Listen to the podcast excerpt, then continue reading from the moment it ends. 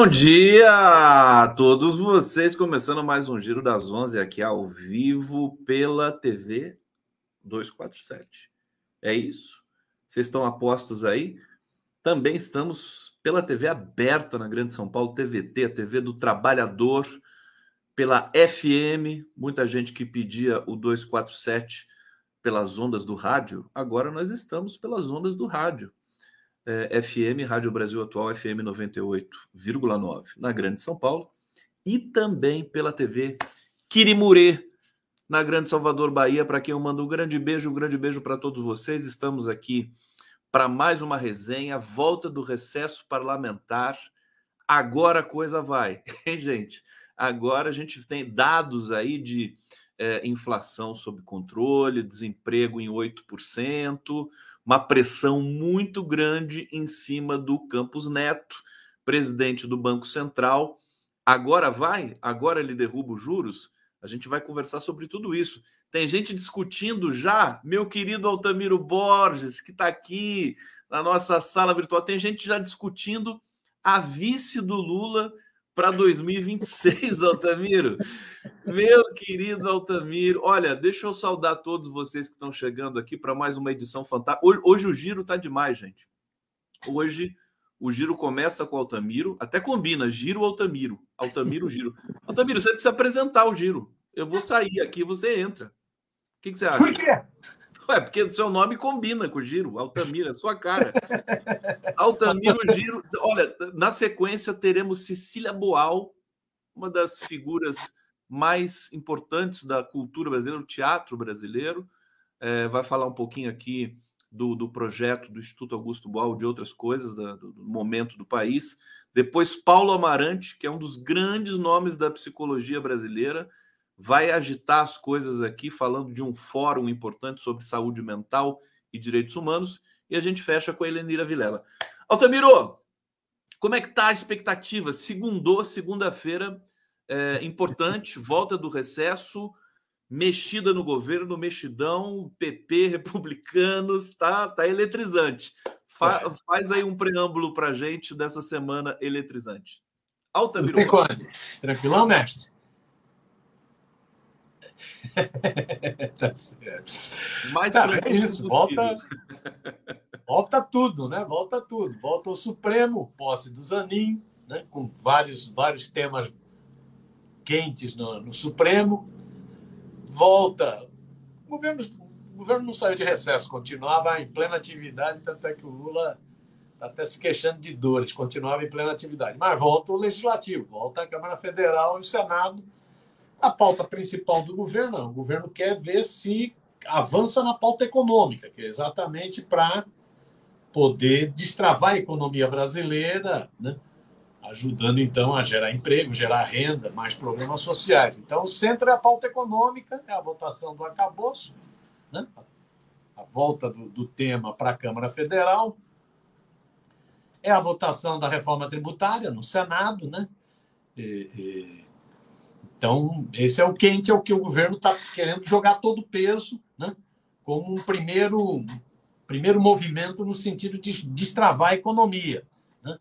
Com simplificação de impostos na reforma tributária e com medidas no arcabouço fiscal que mantenha, mantém o austericídio, mas é menor do que era o teto de gastos. Então, isso vai ser quente, vai ser quente. Né? O, o, o, a reforma tributária já tinha sido aprovada com uma belíssima votação na Câmara Federal, vai para o Senado, está se falando, tá se falando aí em três meses de análise no Senado, né? e o arcabouço fiscal já tinha ido para o Senado, sofreu algumas modificações, volta para a Câmara agora para fechar o boteco. Então vão, vão, ser debates quentes na, na economia. Né? o governo também, nesse período, tentou garantir maior tranquilidade na Câmara Federal, principalmente na Câmara Federal. No Senado, o governo tem tido, tem tido uma situação mais favorável. Na Câmara Federal estava muita turbulência. Então, o governo está tentando, está fazendo esse movimento, né, que aí é o executivo, a partir do presidente Lula, de ampliar a base de apoio do governo.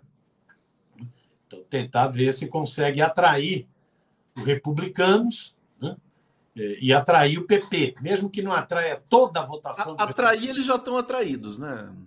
É, mas aí precisa de um, de um, vai precisar negociar, tem que concluir a negociação. Já tem já até os nomes indicados, mas tem que concluir a negociação de ministério. Com isso, o governo espera. Me parece que a preocupação central do Lula, melhor, as duas preocupações centrais do Lula, uma é garantir tranquilidade no Congresso, porque ele sabe que os projetos têm que passar por lá, e aí esse esforço, então, para atrair republicanos e PP, os republicanos do Edir Macedo e o PP do Arthur Lira, né? sabe que não vai contar com todos os votos do PP, nem com todos os votos do republicano, cerca de 100 votos, mas quer pelo menos uma boa parte disso para garantir, inclusive, maioria para mudanças constitucionais, mais de 380 votos.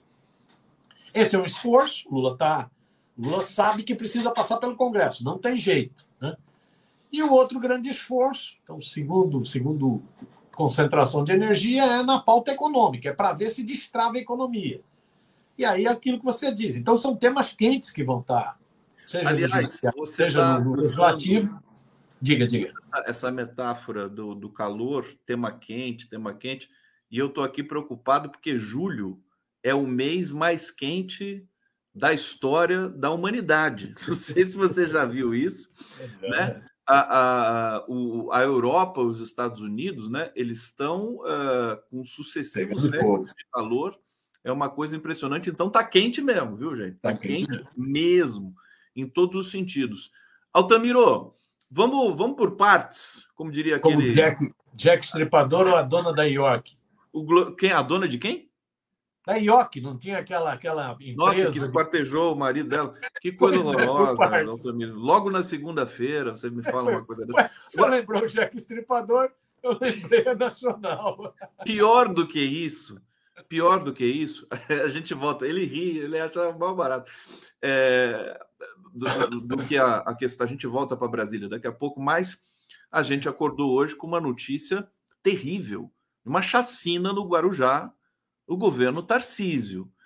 É, Tarcísio importou uh, aquela a, a, tradição do Rio de Janeiro, né, que, que é terrível de chacinas por tudo que é lado, agora para o estado de São Paulo, que, que, que grande negócio que o eleitor de São Paulo acabou fazendo, importando para cá. Eu me lembro que o grande medo é, da chegada do Tarcísio em São Paulo era ele importar as milícias para São Paulo. Né? E que já tem, na verdade, né? Já tem. É, fala sobre isso para gente, Altamiro. É, eu acho que não é de surpreender a atitude do Tarcísio. Tem uma parte da mídia que segue em busca do que seria uma alternativa ao Lula em 2026. Né? Então fica embelezando determinadas figuras. Uma das que tem sido embelezadas é o Tarcísio, que é um forasteiro em São Paulo, não conhece nada de São Paulo. Né? É, mas tem sido embelezada pela mídia. Então a mídia vive dizendo que ele é mais civilizado, ele não é tão tosco quanto o Bolsonaro, que ele é mais técnico, que ele não é tão ideológico quanto o Bolsonaro. Mas o Tarcísio é, é ideológico. Né? Se o Bolsonaro ama o torturador brilhante Ustra, o Tarcísio ama o espancador Erasmo Dias. Então é, é, é isso. Um presta homenagem ao torturador, outro presta homenagem ao chefe da polícia que foi uma das figuras chaves do final da ditadura militar, pela sua truculência. Tarcísio é um homem de extrema direita. Essa ação na, na, na Baixada Santista, em Guarujá, essa ação teve, teve uma morte de um policial da rota. Uma morte, pelo jeito, foi calculada, porque foi um tiro a muita a distância. Então, foi um atirador que matou um policial da rota. Tinha que investigar, prender o responsável por isso, né? trabalho de inteligência, né? e devastar o que significava tráfico de drogas, porto. Né? Tá, tudo bem. Agora, o que, que o Tarcísio está estimulando? Ele não está estimulando isso, ele está estimulando é a vingança. É estimulando a vingança. Então, é matar. Então, já tem dados de 10 pessoas mortas, muitas pessoas que não têm nada a ver com essa história. Já tem dados de tortura, até o ouvidor da polícia de São Paulo está falando em tortura, casos de tortura, denúncias de tortura, queimadura. E tem uma informação, só para te dar: a polícia está ameaçando matar 60 pessoas. 60 pessoas, era o que eu ia falar agora. Né? E já tem dados da polícia, está querendo vingar, matando mais 60. Aí é a barbárie total e o Tarcísio ele, ele ventila isso, ele apoia isso, porque sabe que isso ganha voto numa parte do eleitorado de extrema-direita. Né? Sabe que isso ganha voto pelo medo, né? É, é, né? pela violência. Né? É lamentável esse negócio. É evidente que tem que se apurar o que houve, o que, que foi a morte desse policial e responsabilizar quem esteve envolvido nisso e saber, inclusive, quais os motivos disso. Né? É, tem que investigar, tem que punir. É, deixa, Agora, deixa eu mais uma vez, porque a, a, indignação também é grande aqui. Eu quero ver a imprensa que fez um escândalo, parecia que o Márcio Postman era um esquartejador, né? É, falar sobre esse é, é, é, essa, essa, violência do Estado de São Paulo. Não vão falar, né, Altamiro? Vão, vão falar, alguns vão falar transformando o Tarcísio em herói.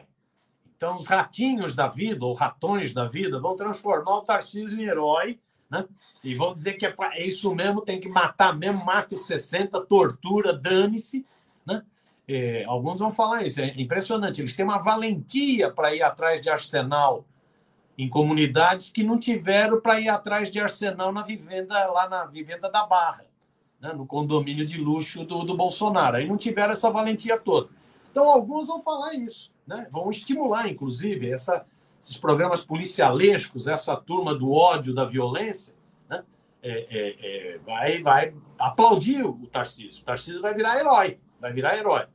E outros, eu acho que vão ficar meio em silêncio, porque é isso. Então, ainda estão apostando no Tarcísio, né? ainda estão trabalhando, né? apostando que a eleição está muito longe mas ainda estão trabalhando com a hipótese que o Tarcísio pode vir a se tornar, em função de governar São Paulo, importantíssimo estado, pode vir a se tornar o candidato na disputa de 2026. Né? Então, uma parte vai aplaudir, esses programas policialescos todos vão aplaudir, tem que matar mesmo, mata 60, tortura, né? dane-se. E a outra parte não vai pegar pesado, não vai fazer o escândalo que fez no caso do Bolsonaro, do, do desculpa, do Postman na pré-indicação da presidência do IBGE. Não vai fazer o escândalo que fez. Né? Vai ficar vai ficar na moita, porque é isso, ainda tem uma expectativa de que o Tarcísio pode vir a ser uma alternativa.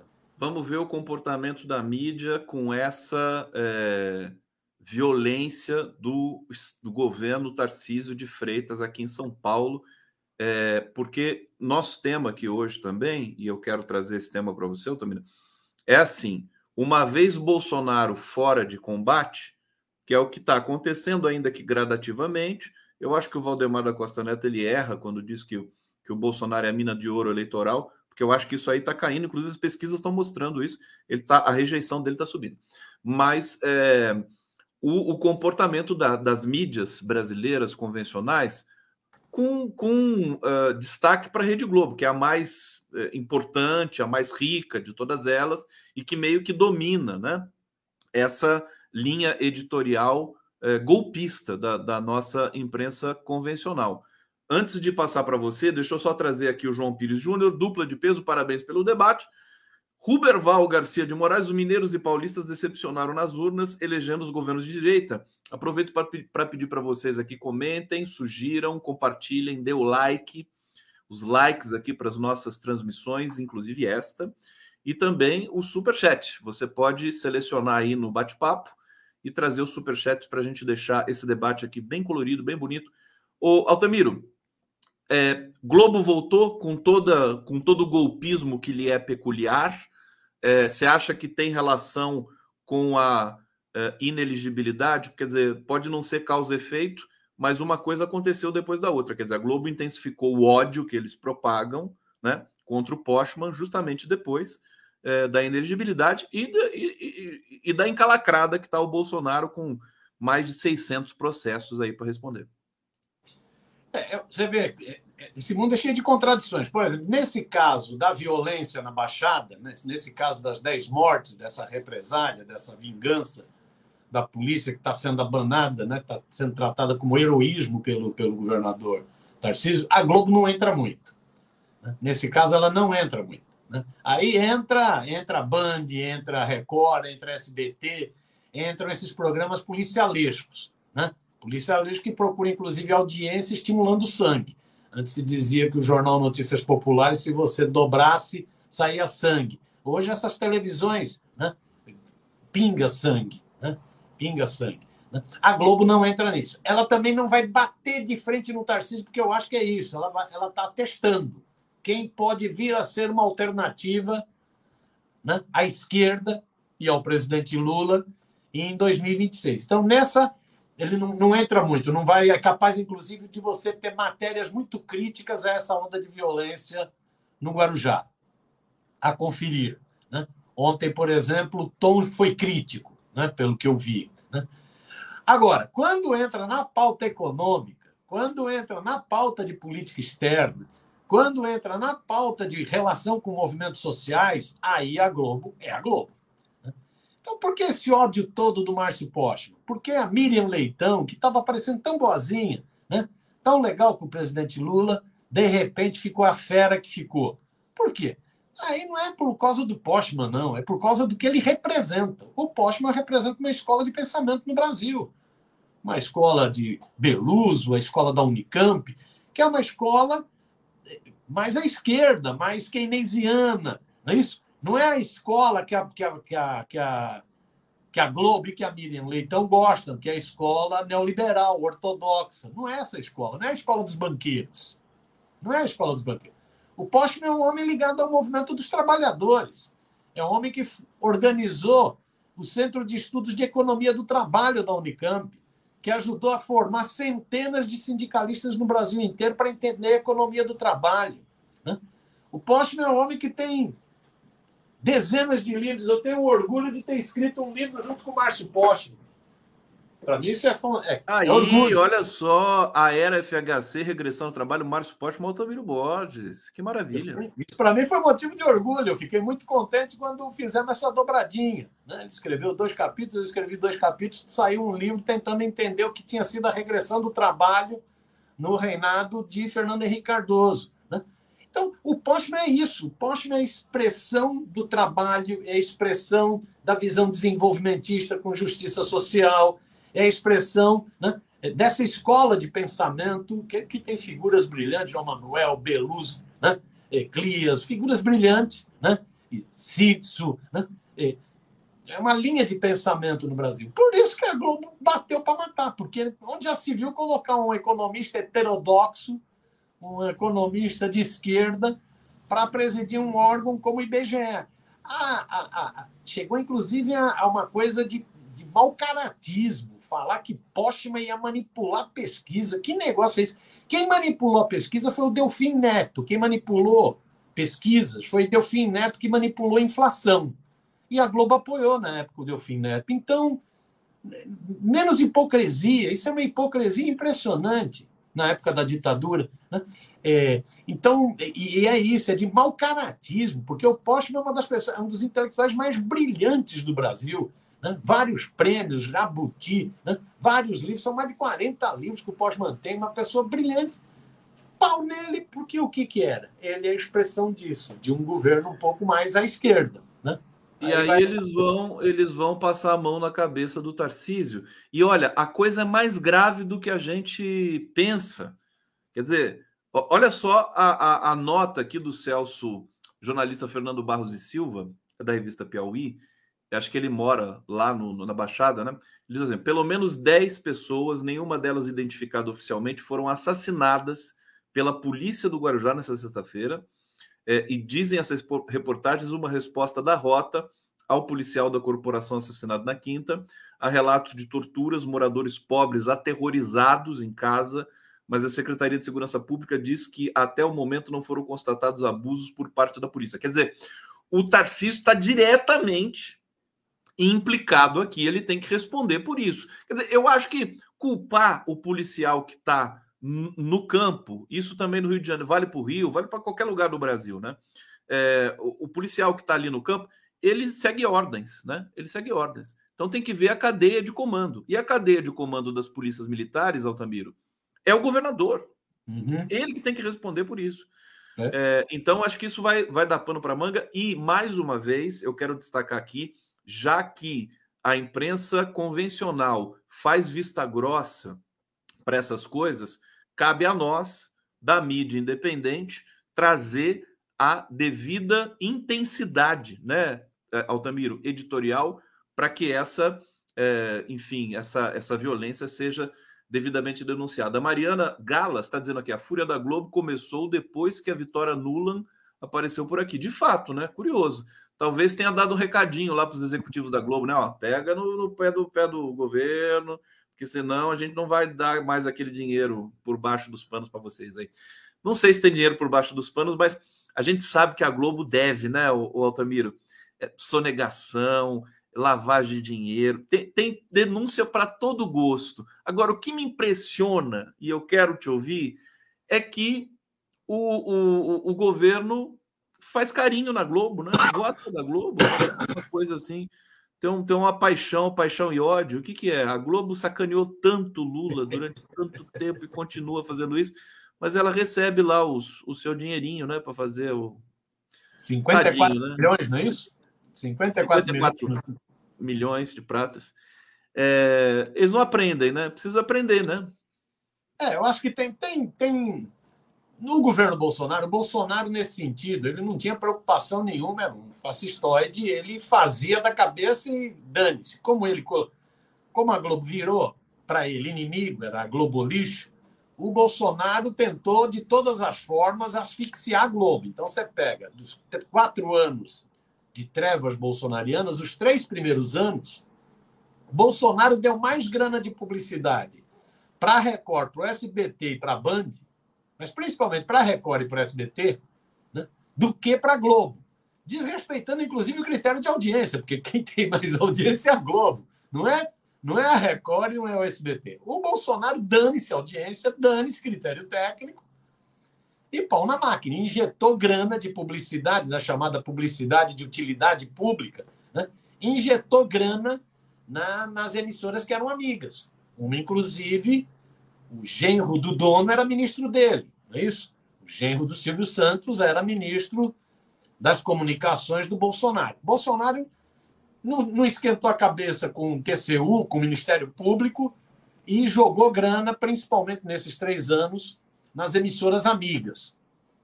No quarto ano, o TCU veio para cima falando: que absurdo é esse? Vocês estão dando mais grana pública para emissoras que têm menor audiência, tem algo errado aí. Vocês estão favorecendo, vocês já estão fazendo campanha. Então teve pressão do TCU e do Ministério Público. E por outro lado, também, até acho que até o genro do Silvio Santos, do Topa Tudo por Dinheiro, deve ter falado: ó, oh, tudo bem, foi legal nesses três anos, mas nesse último ano, se a gente está querendo ganhar a eleição, é melhor fazer publicidade na, na, emissora que tem mais audiência, tem o dobro da audiência. Né? E aí, então, no último ano, o governo Bolsonaro injetou mais grana na Globo. Né?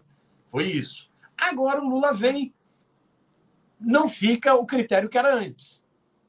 Então, a Globo recebeu nesse período 54 milhões, me parece, não estou com o número preciso aqui. A Record, 13, que é mais ou menos o que corresponde na audiência. O SBT, 11. A Band, bem abaixo. Blá, blá, blá. E Interessante. Tirou, tirou verba de publicidade da Jovem Pan, da Jovem Clã. Tirou da Jovem Pan, zerou, né? Parece que zerou. Zerou, zerou. É. Então, pelo menos se for pelos critérios de audiência, pelo menos aí tem alguma lógica. A lógica não tem é porque tanta grana para TV aberta, porque 70 e poucos por cento para TV aberta no mundo inteiro. TV aberta está em queda em publicidade, quem aumenta em publicidade é a internet. Não tem lógica isso. E não tem lógica porque continua concentrando verba nessas emissoras privadas. Né? Por que, que não, não distribui mais verba? Não né? diversifica mais a verba publicitária? Né? Você vê os sites progressistas, por exemplo, a merreca que receberam, os poucos que receberam, a merreca que receberam. 50 mil, 60 mil, nada, nada, pelo trabalho profissional que realiza. Nem para seguir os critérios técnicos de audiência. Então, realmente fica. É, é, é, é, espírito do que gosta de apanhar? Né? O que, que é isso? Gosta de apanhar? Né? Bate mais, né? Bate mais. De... que negócio é esse? Né? Complexo isso? Quer dizer, a Globo, vê o papel da Globo nesse episódio que a gente está discutindo agora, do, do Márcio Postman. Vê o papel da Globo. Vê o papel da Globo com política externa. Vê o papel da Globo. Eu acho que você, você falou a palavra-chave nessa história, a sigla-chave, que é o TCU, né? O TCU tem que, tem que ver o que, que o governo Lula está fazendo. É. Eu acho que coloca nesses termos, ué, tá, tá errado. Assim, eu estou denunciando isso aqui com sem, sem medo de ser feliz, como diria o Lula, porque, porque é uma distorção. E, e essa distorção em países como o Brasil, com a democracia frágil, né? Como a gente sabe que é, ela provoca, ela vai nos levar de novo para um outro Bolsonaro da vida. Agora que a gente está saindo desse, desse processo, né, Altamiro? Altamiro, é, deixa, eu, deixa eu vir aqui para nossa para nossa para o nosso roteiro. É, nós temos aqui informações. Bom, o governo é, liberou o FGTS. Você tem informações, liberou, liberou, anunciou, né? Um, o, o, lucro excedente do FGTS. Até eu fui consultar. Você consultou o seu FGTS? Não, não, não. Porque, de repente eu me deparo com a notícia assim: é, governo anuncia é, é, repasse do, do, do rendimento do FGTS para o trabalhador 132 milhões de trabalhadores. Eu falei, meu Deus, 132 milhões, eu devo estar nessa também. E estava. Todos estamos, todos estamos, que trabalhamos com carteira assinada uma vez nessa vida de Deus. Agora, as notícias boas do, uh, do, do, desemprego em queda, da inflação controlada, é, de outros, é, da, uh, enfim, do, da renda do trabalhador de maneira geral, ela coloca toda a pressão agora em cima do Roberto Campos Neto é, para a queda desse juro, uh, acho que quarta-feira que vai ser anunciado, né? uhum. né? É, eu queria que você falasse um pouquinho sobre isso, Altamiro, porque é o grande nó que o governo ainda, com o qual o governo tem de lidar, o juro é. alto no Brasil. Não, é isso que você falou. Né? A pressão sobre o Banco Central aumentou violentamente, porque é isso, nós estamos tendo processo quase de deflação. Em função dessa política maluca, essa política absurda do, de, de juros da taxa Selic 13,75, a economia fica parada. Né? Então, nós estamos tendo quase processo de deflação. Né? É, é, uma coisa que está matando a economia brasileira. As pessoas não estão podendo consumir em função dessa taxa de juros. A pessoa não pode entrar num crediário, não pode comprar uma, uma geladeira, não pode comprar uma máquina de lavar roupa, não, não pode comprar nada, porque o crediário os juros estão lá em cima, né? os juros estão lá em cima. Então, os dados últimos mostram que, que é preciso mudar isso rapidamente, né? porque os dados são muito positivos. É isso: desemprego 8%, né? inflação em queda, né? é, é, aumento da confiança do chamado mercado na economia. Nota das agências de risco. Nota porque é o aumento da confiança do chamado mercado, na, né? as notas das agências de risco. O Estadão, vai dizer que é a pura sorte do Lula. Né? pura sorte. O Lula está com uma baita sorte, tudo isso está melhorando, é sorte do Lula. Mas é isso, é política do governo. Agora, essa política ainda fica travada com a política de juros do Banco Central autônomo. Então, você elege um presidente da República que não tem poder sobre taxa de juros, sobre política monetária, que é um fator determinante para qualquer desenvolvimento econômico. Eu acho, quando vamos ver o que, que vai ser essa reunião do Copom, do Comitê de Política Monetária do Banco Central essa semana. Se o Copom não baixar bem, não é? Agora já não basta mais baixar 0,25. Se não baixar no mínimo 0,5, no mínimo 0,5, eu acho que a cabeça do Bob Fields Neto, é, Roberto Campos Neto, se eu não me engano o nome dele, a cabeça do Bob Fields Neto vai estar na guilhotina. E o Senado, né? Que, Senado. É, e, e, mais do que a cabeça do, desse bolsonarista infiltrado no Banco Central vai estar na guilhotina, vai estar na Berlim da discussão sobre a autonomia do Banco Central. Para quem interessa a autonomia do Banco Central?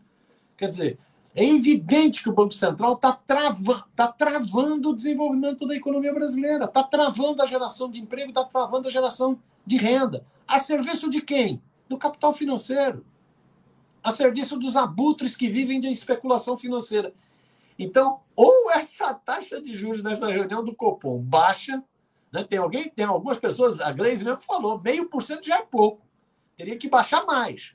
Ou essa taxa de juros baixa nessa reunião do Copom dessa semana, ou a cabeça do Bob Fields Neto vai estar na guilhotina e a discussão sobre a autonomia do Banco Central vai voltar à tona. Também.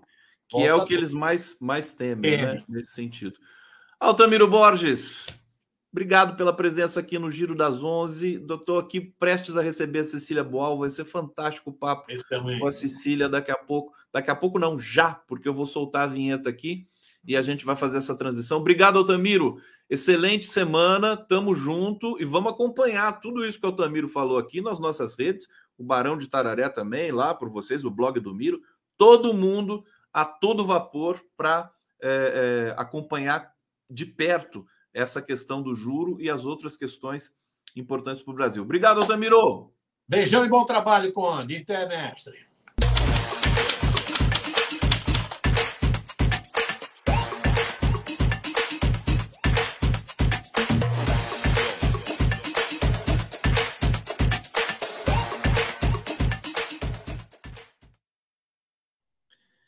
Prazer de receber Cecília Boal. até coloquei um fundo, essa foto linda do Augusto Boal com a Cecília. Olha só que coisa, gente. Deixa, eu, deixa eu até aumentar aqui para vocês verem.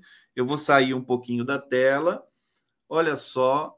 E aqui eu vou colocar essa foto também na, na tela cheia para vocês, para vocês verem aqui. Fantástico trabalho que vocês fizeram, que vocês representam, a iconografia do Teatro do Oprimido, tudo. O, Augusto Boal, uma das figuras mais importantes da cultura brasileira e mundial, porque levou essa, essa técnica teatral para o mundo todo.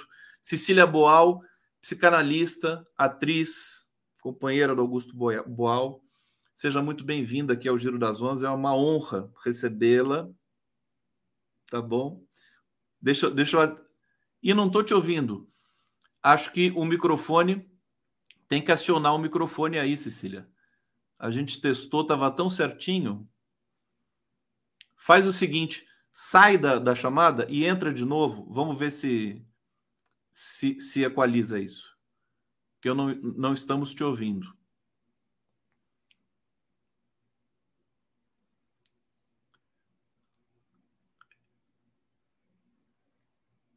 pode sair. Você está me ouvindo?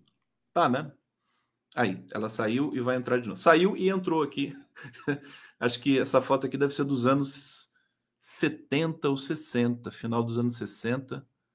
O, o Augusto Boal e a Cecília Boal.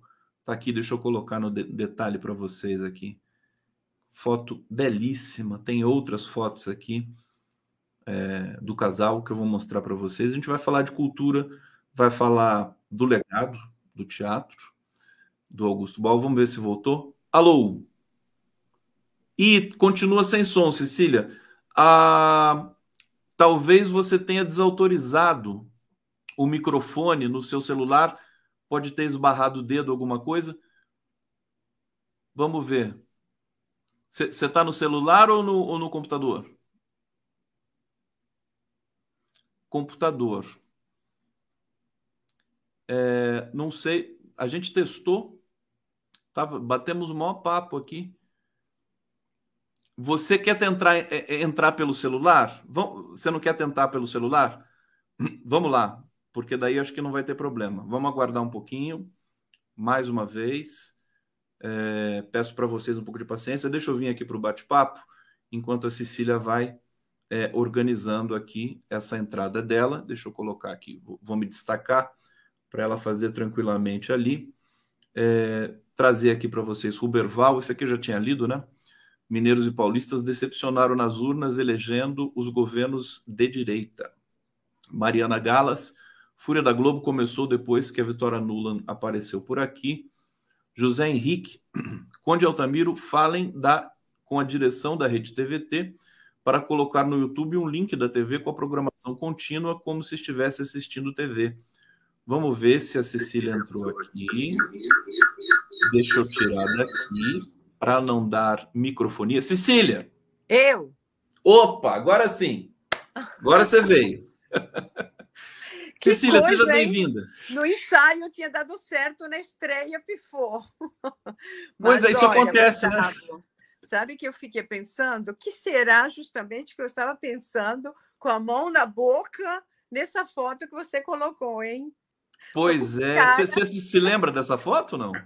Lembro bem dessa foto, só não me lembro o que, que eu estava pensando, porque eu estou com uma cara de alguém que, né, que recebeu uma notícia ruim, né? Não, não acho que você estava pensando, você estava pensando no teatro, estava pensando na arte. Não, Esse você olhar... se digo, o que será que eu estava pensando aquele dia naquela foto, né? Porque sim, eu estou assim, né? Estou com cara é. de quem está pensando numa coisa assim meio pesada, né? Então. Cecília, é, refazendo aqui a apresentação, uma honra te receber, é, depois dessa, desse detalhe técnico que já foi sanado, é, ainda bem. E eu queria que você falasse um pouco uh, do, do, do, legado do, do Augusto Boal é, e de todo, de todo o acervo que circula e que eventualmente vai precisar de uma atenção maior, né? É, para que, que, que não se perca as, as informações importantes e as realizações importantes aí do teatro do Augusto Boal, eh, no qual você fez parte aí com, com muita intensidade. Sim, olha, em primeiro lugar, o que eu queria dizer é que, afortunadamente, os documentos originais se encontram ali em São Paulo, no Museu Lazar Segal. Então, quem quiser consultá-los, eh, pode se dirigir ao Museu Lazar Segal e eles eh, abrem, enfim, os espaços que eles têm à disposição dos pesquisadores. Já muita gente realizou pesquisas lá. Ultimamente teve uma exposição eh, sobre o teatro de Boal e Abdias Nascimento em Inhotim, e foi graças também aos documentos que lá se encontravam, né, que essa exposição conseguiu ser eh, realizada também. E nós, por nossa parte, colocamos um, um banco de dados na internet, que também é bastante consultado, através do, do link acervoaugustoboal.com.br. Então, eh, creio que bastante coisa se preservou, e tem coisas, como você falou, no mundo inteiro, né? Eh, com esse trabalho que ele levou pelo mundo afora com o Teatro do Oprimido. Mas, eh, eu acho que, enfim, a gente hoje não vai ter tempo para falar sobre tudo isso, que a importância do Boal, ela começa no Teatro Arena, sem dúvida, sem, sem lugar a dúvida, a importância do Teatro de Arena, Teatro Arena é que tem que ser preservado, acho que a Funarte está fazendo esse trabalho, e todo esse trabalho que foi feito de jovens dramaturgos, gente que estreava no Teatro de Arena, a insistência de Boal para que eles começassem a escrever, o do Baldo Viana Filho, Lauro César Muniz, muitos outros que começaram a escrever. Jean Francisco Guarnieri, né? Sim, Jean Francisco Guarnieri já estava junto com Boal. Mas, assim, Boal dava cursos de dramaturgia no Arena e eram frequentados por esses jovens dramaturgos que, na época, tinha muito, eram muito jovens, todos. Eram muito jovens. Isso é muitíssimo interessante, né? Porque você vê né, ali um trabalho bem determinado, contra a colonização do pensamento, que só achava que era bom o que vinha da Europa, o que vinha dos Estados Unidos, musicais de Broadway, com toda a música que nós temos aqui, não é?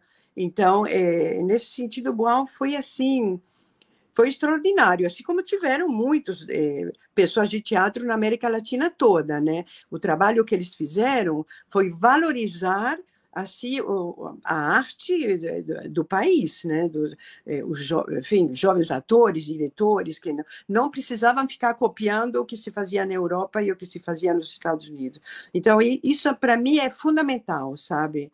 Esse, esse trabalho do teatro de arena, essa dimensão do teatro de arena de valorização dos talentos, né? E tem tantos atores que começaram lá, tantos. Eu conversei com Flávio Migliaccio, com Milton Gonçalves, trabalhou Lima Duarte, assim, por não falar do Guarnieri que você mencionou, Paulo José, Dina Sfati, e também a música, que Boal fez muitos espetáculos musicais, e na época convidou Betânia, que tinha 17 anos. Ele fez, ele fez o, o, espetáculo com o Chico Buarque, né? Tem, tem, tem uma peça que eles assinam, né? Sim, sim, sim, As Mulheres de Atenas. De Atenas. É, mas, enfim, ele fez muitos espetáculos musicais com Caetano, com Gil, com Betânia, é, com Gal, enfim, sempre nesse mesmo, nessa mesma linha. Assim, de... Você falou Betânia com 17 anos, é, é, é a peça do. É Opinião.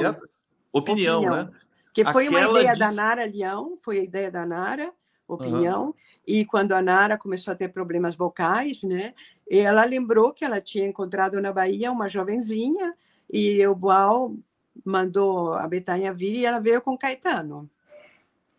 Eu, eu acho que até tem uma música de do Caetano fala mala de couro que cheirava mal, talvez tenha se referido a essa viagem. E, enfim, é uma história muito curiosa, que já foi muitas vezes contada, né, de como Betânia se apresentou pela primeira vez eh, no Teatro de Arena aqui no Rio de Janeiro, substituindo a Nara e cantando o Carcará. Foi, foi, eu fiquei até arrepiado, porque é, é, essa história da Betânia aparecendo, cantando Carcará, todo mundo ficou impactado. Você estava lá, Cecília? Você tava não, nessa... eu não, eu ainda não conheci Você veio depois, né? Eu, eu conheci Boal em 66, na Argentina. 66. É, e aí foi paixão à primeira vista? Foi total. Depois de uma semana que a gente se conheceu, a gente estava morando junto. E ficamos, e ficamos morando juntos por 43 anos, até o falecimento dele, né? Olha, Enfim. pelas fotos, eu, eu fiz uma pesquisa de fotos, tem essa foto aqui. Pelas fotos, a, é, enfim, a gente já sabia disso, mas vocês eram profundamente apaixonados e, e, também pela arte, né? Olha que foto linda, e essa aqui também, ó. E você é, sempre com essa expressão, Cecília, de quem estava formulando, né, junto com ele as coisas, né? Mais ou menos. Mais ou menos. Não, mais ou menos. Realmente acho que era difícil acompanhar o pique do Boal. Mas olha, sem dúvida nós éramos muito apaixonados, mas também a gente brigava muitíssimo. Boal mas todo mundo que, que é apaixonado briga. O Boal falava que a gente só ficava junto porque ele viajava muito e eu concordava, porque se ficássemos mais tempo juntos, acho que não teria dado certo. Cecília, que prazer conversar contigo. Você está você tá demais e o público aqui está adorando. Deixa eu mostrar aqui é, o site do, do, do Boal para vocês rapidamente, porque nós não temos muito tempo. Está aqui, tudo muito bem é, navegável aqui. Você tem vários itens aqui, é, os livros publicados pelo Augusto Boal, é, por, por, acho que por parceiros também. Acho que mais pelo Boal, ele publicou muitos livros, né, é, Cecília? Eu vou, eu vou encerrar essa, essa mostra aqui para mostrar para vocês também, vou colocar um vídeo agora, algumas imagens raras é, dos anos 60 e 70. Vamos ver aqui. Vou deixar rodando enquanto a gente conversa aqui nesse especial do Brasil de fato. Aqui algumas cenas dessas. Vamos, vamos, ô, ô, Cecília, cada vez mais eu me dou conta de que o teatro no Brasil tem um papel é, absolutamente importante para a nossa, para nossa é, cidadania, em todos os sentidos. A morte do Zé Celso nesse, é. nesse momento também é o, alguém que teve uma paixão por, por um teatro territorialmente ali é, estabelecido. Fala um pouco para a gente de, dessa, dessa importância do teatro hoje. Eu conversei recentemente com o Zé de Abreu, ele disse que o teatro está todo vapor no Rio e São tá. Paulo depois, da, depois da, do pesadelo Bolsonaro e da pandemia, as pessoas voltaram para as salas. É verdade. Está a todo vapor. Realmente, é muito bom isso. Não, e o que eu queria, já que você falou de Zé Celso, que era uma pessoa muito próxima, que a gente conhecia bem, né? E o Zé Celso tinha uma estética muito brasileira também, era uma proposta muito brasileira. Eu, pessoalmente, gostava muito da estética dele, né? Assim, colorida e debochada, enfim. Eu gostava muito da estética dele. Eu não queria deixar passar a oportunidade para agradecer mais uma vez é, a pessoa que me ajudou. Na verdade, foi ela que que organizou a documentação do Boal, uma amiga historiadora, Célia Leite Costa. Então, é, porque sem ela eu não teria conseguido assim resgatar os documentos igual. Então fica aqui mais uma vez o meu agradecimento. E porque enfim, a gente fez isso um pouco na na boa vontade, né?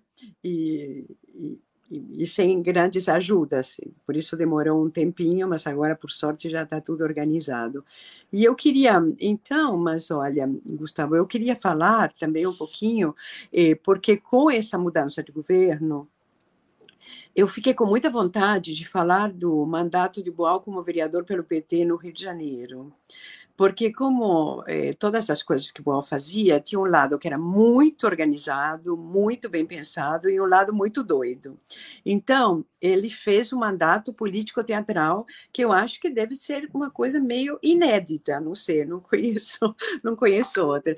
Inventou mais eh, uma categoria né, de, de teatro, eh, que foi o teatro legislativo, né, e que imagino que possa ainda continuar sendo usado em alguns lugares, através dos quais, do qual eles eh, apresentavam, eles, né, as pessoas do mandato, apresentavam propostas de leis na Câmara de Vereadores. E isso sempre consultando as pessoas nos bairros, né, e perguntando, enfim, o, o, que que eles precisavam, o que que eles queriam, do que que eles queriam falar, enfim, usando um pouco eh, essa ideia de base do teatro do oprimido.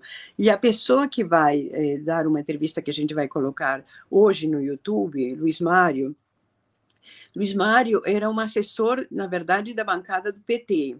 E ele conta na entrevista que ele foi achando tão interessante né, a, a proposta do Boal, e que ele saiu da bancada para ser assessor do mandato do Boal. Aí eu acho que pode ser interessante. Que... Ele deixou de ser vereador para ser assessor? É isso? Não, não, não, não. Ele não, não, deixou de ser. Ele era assessor da bancada ah, tá. e depois passou a ser assessor eh, de Boal. Perfeito. diretamente, né? E ele conta isso na, na primeira parte da entrevista, que a gente vai colocar no ar hoje, e depois, semana que vem, a gente vai colocar a segunda parte da entrevista também. E eu acho também que, assim, para os pesquisadores também pode ser muito interessante se debruçar sobre esse mandato, assim, quais foram as características e que possibilidades tem também o teatro de atuar diretamente na política, né? Diretamente. Que foi o mandato dele no Rio? Eu acho que foi em 92, olha. 92? Eu acho, mas o Luiz Mário vai contar isso tudo melhor. Eu, eu, eu não lembrava dessa que o Boal tinha sido vereador. É. É, e teve uma atuação importante. Ô, ô, Cecília, me diz uma coisa: o Teatro Arena, consagrado com o trabalho do Boal, é no Rio de Janeiro. Não, não. Não? O Teatro Arena é em São Paulo. É Aqui é São tem Paulo. uma arena, tinha uma arena aqui em Copacabana, que também chamava Arena pela forma do teatro, mas o Teatro Arena fica em São Paulo, na rua Teodoro Baiman, perto da Igreja da Consolação. É um Como teatro é tá bem pequenininho. Momento, o Oi? Teatro Arena. Como é que ele está nesse momento? Ele está Olha, é um teatro que não está sendo ocupado, que eu saiba, por um grupo, como era o caso do Boal, que durante anos foi o grupo dele, que é muito importante para um grupo de teatro ter uma sede, né, ter um, um local. E eu não sei, acho que eles pagavam aluguel, que era um lugar alugado. Agora, esse teatro é da Funarte, porque a Funarte, justamente, eh, comprou esse local, porque senão hoje teria virado provavelmente um estacionamento. Então, foi uma coisa muito boa que a Funarte fez. Mas ele é ocupado, assim, digamos, rotativamente, né, por diversos grupos. E seria interessante, talvez, que um grupo ocupasse durante um tempo, talvez ocupasse, mais prolongado. Ficou algum, uh, digamos, alguém que tomou conta do, no teatro do legado do, do Augusto Boal, hoje no teatro brasileiro, alguém que siga um pouco esse caminho? Olha, quando Isabel Teixeira ocupou o teatro, ela chamou Boal, eh, ela me chamou, a gente fez várias entrevistas, e, e ela tentou resgatar a história do Arena. E outra pessoa que ocupou o Arena e que faz um trabalho, digamos, que pode se. Enfim, pode ter o Boal como referência, talvez, é o Sérgio Carvalho, a Companhia do Latão. É, Marco Antônio Rodrigues, esse, tem várias pessoas que estão in, interessadas em teatro e política, não é? Que continuam interessadas. E eu agora fiquei sabendo também que em São Paulo existe um, um grupo que faz assim também é, teatro na rua, teatro no metrô, é, como fazia Boal na época. Eu não sabia. Eu fiquei sabendo circunstancialmente que, que existe um grupo que pratica esse tipo de teatro, que Boal chamava de teatro invisível. Agora, teatro foro, grupos de teatro foro tem em muitos lugares, né? Mas e, a gente não, não tem conhecimento de todos esses grupos. Seria é, de suma importância de alguma maneira, agrupar esses, esses talentos e essas pessoas para a gente reforçar aí a, a expressão e a linguagem teatral na, na, na, na linguagem que foi estabelecida e criada é, pelo Augusto Boal, pela, pela, pelo Teatro do Oprimido. Agora, Cecília, é, é importante a gente falar sobre é, financiamento também para projetos culturais. Hoje no Brasil nós estamos no momento, não, estamos no momento que a, a cultura foi pisoteada, esmagada, sufocada pelo governo anterior, e agora a gente precisa estar tá num processo de, re, de, de, reconstrução até da cultura também. É, eu queria que você falasse, porque eu sei que você tem projetos para é, elaborar. Fala para gente. Sim, olha, porque uma coisa que me chamou muito a atenção quando eu comecei a me ocupar da documentação do Boal, é que eu sabia, né? Obviamente eu sabia eh, que, que, existia essa relação. Eu estive na casa do Abdias Nascimento para o aniversário dele, se não me engano, ele era 90 anos do Abdias. Quando o Boal fez 70 anos, o Abdias também estava presente. Então, o Abdias era uma figura presente assim na, na nossa vida também, né, na sua história. E no livro do Boal, Hamlet, o filho do padeiro, ele fala que Abdias foi o seu primeiro amigo. Então, eu queria fazer um, enfim, mais do que um espetáculo, mais do que montar as peças, que são peças da juventude, sabe, assim, é, com, são, são peças que realmente não têm muita qualidade assim, dramatúrgica, né? Mas, de qualquer maneira, é importante porque nas primeiras peças que o Bom escrevia, quando ele tinha 21 anos. E eu fui conversar com a Lea Garcia também, porque ela lembrava que naquela época, quando a Boal tinha 21 anos, eh, eles iam às vezes ensaiar na casa da mãe do Boal, na Penha, na Penha Circular, que do Boal tinha nascido. Então, o que aconteceu? Parece que um dia o TEM, né, estava aqui no Rio de Janeiro, o Teatro Experimental do Negro, da Via Nascimento, e que estavam no Amarelinho, sabe, na cidade. E não sei se foi por acaso, o Nelson Rodrigues passou lá também, o Boal já tinha entrado em contato com o Nelson Rodrigues e apresentou o Boal para o Abdias. E Abdias deu uma mão para o Boal totalmente generosa, e não só para o Boal, como para outros jovens dramaturgos que eram amigos do Boal na época. Toda peça, ele sugeria temáticas, ele lia as peças e montou todas as peças que o Boal escreveu na, naquela época. Você imagina o que é para um dramaturgo que está iniciando sua carreira, ter um diretor profissional, porque eles tinham uma diferença considerável de idade, né? E um diretor profissional que se interessa por ele e coloca um elenco tão bom, né? Onde tinha essas atrizes fantásticas, né? À disposição para montar as, as peças, né? E as peças são estreadas perante o público. Acho que o Boal nunca tinha passado por essa experiência e ele deve isso a Dias. Além do mais, o Boal convenceu o pai dele a ir para os Estados Unidos que ele queria estudar dramaturgia com John Gassner. E Boal tinha feito engenharia química aqui no Rio de Janeiro, então convenceu o pai dele, o seu José, a pagar uma passagem para ele, para ele ir para a Columbia University para fazer um, uma, um doutorado em plásticos e petróleos. Boal era doutor, tem um doutorado em plásticos e petróleos.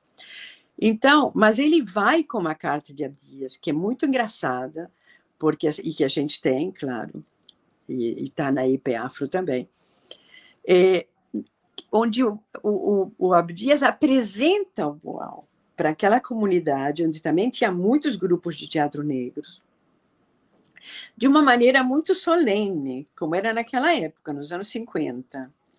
E tem cartas também de Boal que Boal manda para Dias, porque Boal era um grande escrevedor de cartas, reclamando sempre que Abdias não escrevia e dando ideias mirambolantes, como que Abdias tinha que montar porguiambés. Então, Abdias responde que não tem dinheiro nem para comprar o selo para enviar a carta, muito menos para montar porguiambés no Rio de Janeiro.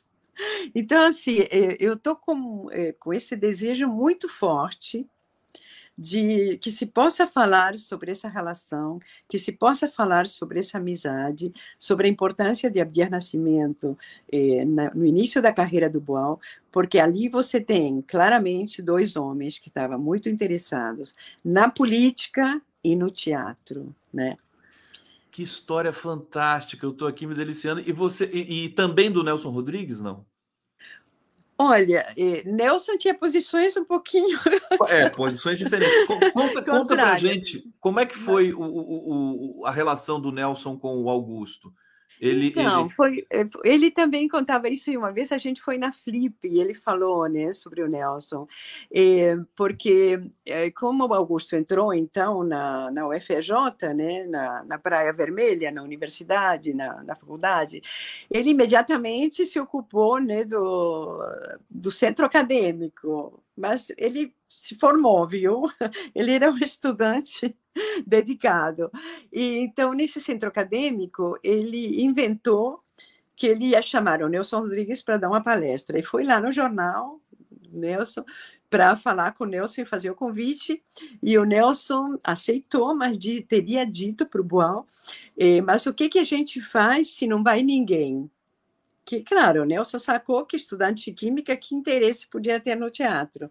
Aí o Boal falou: se não vai ninguém, a gente vai para um café tomar uma média com pão com manteiga. E assim foi. Eles foram para um café e ficaram conversando. A partir de lá, ou seja, não foi ninguém, né? A partir de lá, o Boal sempre que escrevia um texto, entregava para o Nelson. Infelizmente, a gente não tem esses manuscritos corrigidos, porque eh, o Nelson corrigia, ele corrigia os, os textos do Boal. Ele então, essa era a relação. Oi? Fazia uma espécie de revisão. Sim, sim, sim, ele dava, dava pitacos, também deviam ser meio que, mais ou menos os textos, sim. imagina, 20 anos. Mas, enfim, é, aí ele teve, digamos, esses dois pais artísticos, né? O Nelson, por um lado, e Abdias pelo outro, até que ele foi, então, para os Estados Unidos estudar com John Gassner e voltou e entrou no Arena, onde ele criou esse, esse seminário de dramaturgia, né? Um dos frutos do seminário de dramaturgia é essa peça dele que é fantástica, que é Revolução na América do Sul, que é realmente para mim uma das melhores peças do Boal. O nome da dúvida. peça é Revolução na América do Sul? Revolução na América do Sul. Muito interessante, muito muito. Agora, toda essa organização do acervo, das cartas, que devem ser imperdíveis, imagina ver a carta do Abdias, manuscrita, né? Provavelmente. É, não, acho que não, que estava escrita é? essa máquina. Datilografada. Agora, é, o, o, você está fazendo isso pelo, pelo Instituto, é, e, e, você me contou que, enfim, está buscando é, captação também para montar e para poder, é, enfim, agrupar as pessoas e os documentos, né? Sim. Dá mais detalhes para a gente, porque, inclusive, nós, nós vamos divulgar e vamos fortalecer essa, essa, essa, esse movimento aí para organizar esse acervo tão importante. Por favor, por favor. Não, então, é, o processo é, em primeiro lugar, colocar o projeto na Lei Rouanet, não é? É, porque assim é possível fazer uma captação através da Lei Rouanet, como a gente já fez aqui no Centro Cultural Banco do Brasil, uma grande ocupação Augusto Boal, que foi muito interessante em 2015. Quem coordenou foi justamente o Sérgio Carvalho, né, da Companhia do Latão. E teve de tudo, teve uma belíssima exposição, que quem fez assim, a exposição, a montagem foi Hélio Esbauer, que costumava fazer também os, os cenários para Boal, né? Foi ele que fez o primeiro cenário do Rei da Vela. Foi assim uma revolução. O Hélio devia ser muito jovem, imagina, foi em 68. Foi muito linda a exposição, tinha uma peça de teatro que o Sérgio escreveu junto com meu filho Julian. Eles escreveram uma, uma peça justamente sobre um diretor que precisa se exilar. É, isso chama Quanta história bonita. Ô, ô, Cecília, você vai ter que voltar aqui ah, com todo prazer. mais histórias. Você tem muita história. Olha, o pessoal adorou a sua presença aqui. Isabel Cabral, quem sabe faz ao vivo. A gente resolveu o problema aqui rapidinho, né? Do, do, microfone. Reginalíssima, delícia de entrevista com Cecília. Parabéns, Conde. É, Vânia Valquíria Bragança, que aula da história do teatro brasileiro. Vânia é, Cristina, A Sicília é espanhola, italiana, a Sicília é argentina, é portenha, né, Cecília? Sim. Salma Verde, que preciosidades das informações desses talentos. Rosimeire Oliveira, que bonita amizade entre Abdias e Boal. Fantástico. Cecília, então hoje foi só um aperitivo, tá, gente?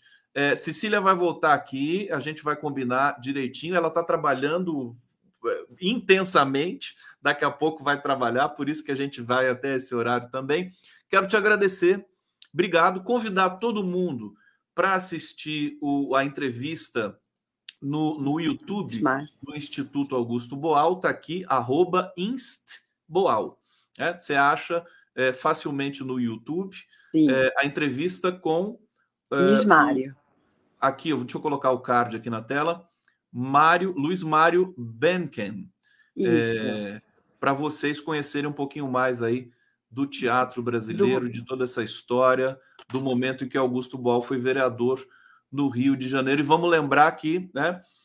O, o, me lembrei agora da Marielle Franco, que era vereadora também, Sim. né? E, e, e, foi brutalmente executada, e agora nossas autoridades estão, uh, acho que vão chegar no mandante desse crime bárbaro. Cecília Boal, um beijo para você. Outro para você, muito obrigada e espero voltar para contar que o projeto Dias Boal está em andamento. espero poder te dar essa boa notícia da próxima vez. Vamos lá, com certeza, querida. Obrigado. Tchau.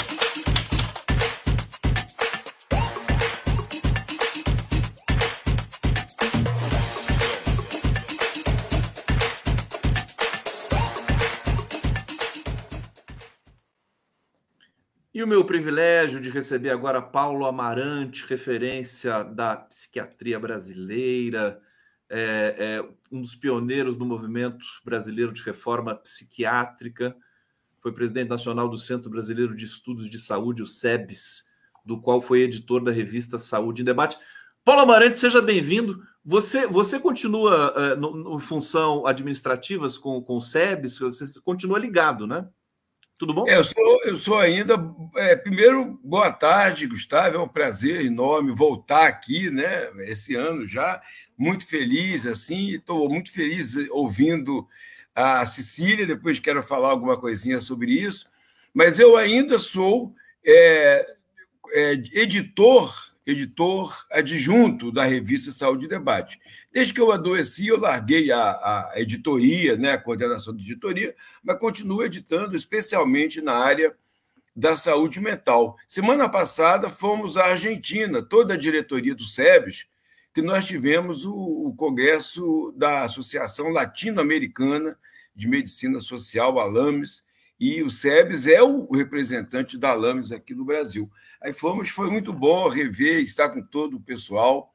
É, é um prazer enorme é, fazer parte desse coletivo que escreveu o SUS, que propôs o SUS para o Brasil e o próprio processo da reforma psiquiátrica.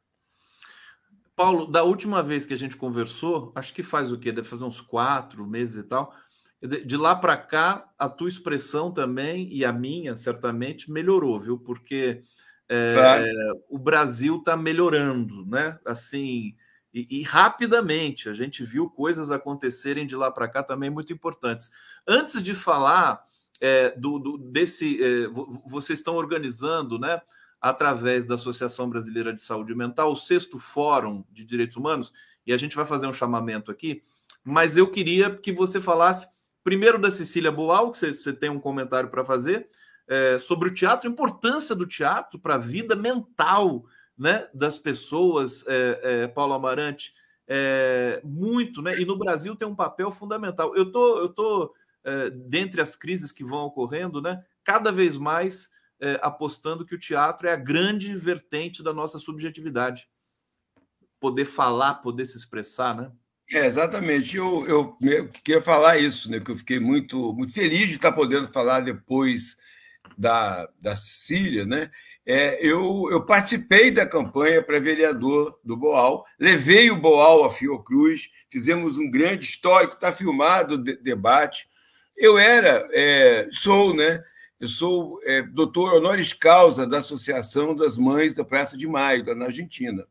Inclusive, muito feliz esses dias foi, foi descoberto o centésimo trigésimo terceiro neto, que foi é, os, os filhos das pessoas assassinadas pelos militares e que depois cinicamente educavam os filhos do, da, das vítimas como, como filhos próprios. Então, as, as abuelas, as, as avós e as mães da Praça de Maio têm um trabalho lindo de encontrar essas crianças e dar a elas a verdadeira identidade. Semana passada foi descoberto mais um, o, o número 133, Neto. Eu sou o doutor honoris causa da universidade. E lá na universidade, Gustavo, é que nós começamos a criar o Fórum de Saúde Mental e Direitos Humanos, com as madres, exatamente para fazer essa discussão dos direitos humanos, é, ultrapassar o tema só da violência contra pacientes psiquiátricos, coisas assim, e sim de falar do, do, do, do, do aspecto de que, por exemplo, a violência de gênero, de sexo, racial e, e tudo mais, ela oprime e produz sofrimentos humanos. Não necessariamente transtorno, como a psiquiatria gosta de falar, mas produz sofrimento. Então, nós criamos o, o, o fórum. Né? Esse fórum, primeiro realizado lá em Buenos Aires, nós decidimos fazê-lo aqui no Rio de Janeiro em 2008, o segundo fórum, né, com as mães da Praça de Maio. E toda a parte cultural, quem organizou foi o Boal. Entendendo? Toda a parte cultural, quem deu aí com o pessoal do Teatro do Oprimido, né, o G, todo o grupo, é, tinha um grupo chamado Pirei na Cena. Então, o teatro foi fundamental. O teatro do oprimido, muito importante, dentro dos CAP, dentro dos hospitais, para colocar em discussão a violência dessas instituições, das relações humanas, do racismo, todas as formas de opressão. Como você falou, o teatro é, é o instrumento, é o dispositivo para essa questão. E o teatro do oprimido teve um papel, tem ainda um papel muito importante na reforma psiquiátrica. Então, o G, que era o, o, o responsável, acompanhou. Só, só para te dizer, nós decoramos a UERJ, que era uma estrutura muito, muito é, hostil, né, daqueles prédios cimentados. O, o Boal é, bolou de decorar toda a UERJ, de fazer instalações na UERJ, cada andar com o tema das etnias, da sexualidade, do, da afrodescendência e tudo mais, das religiões brasileiras.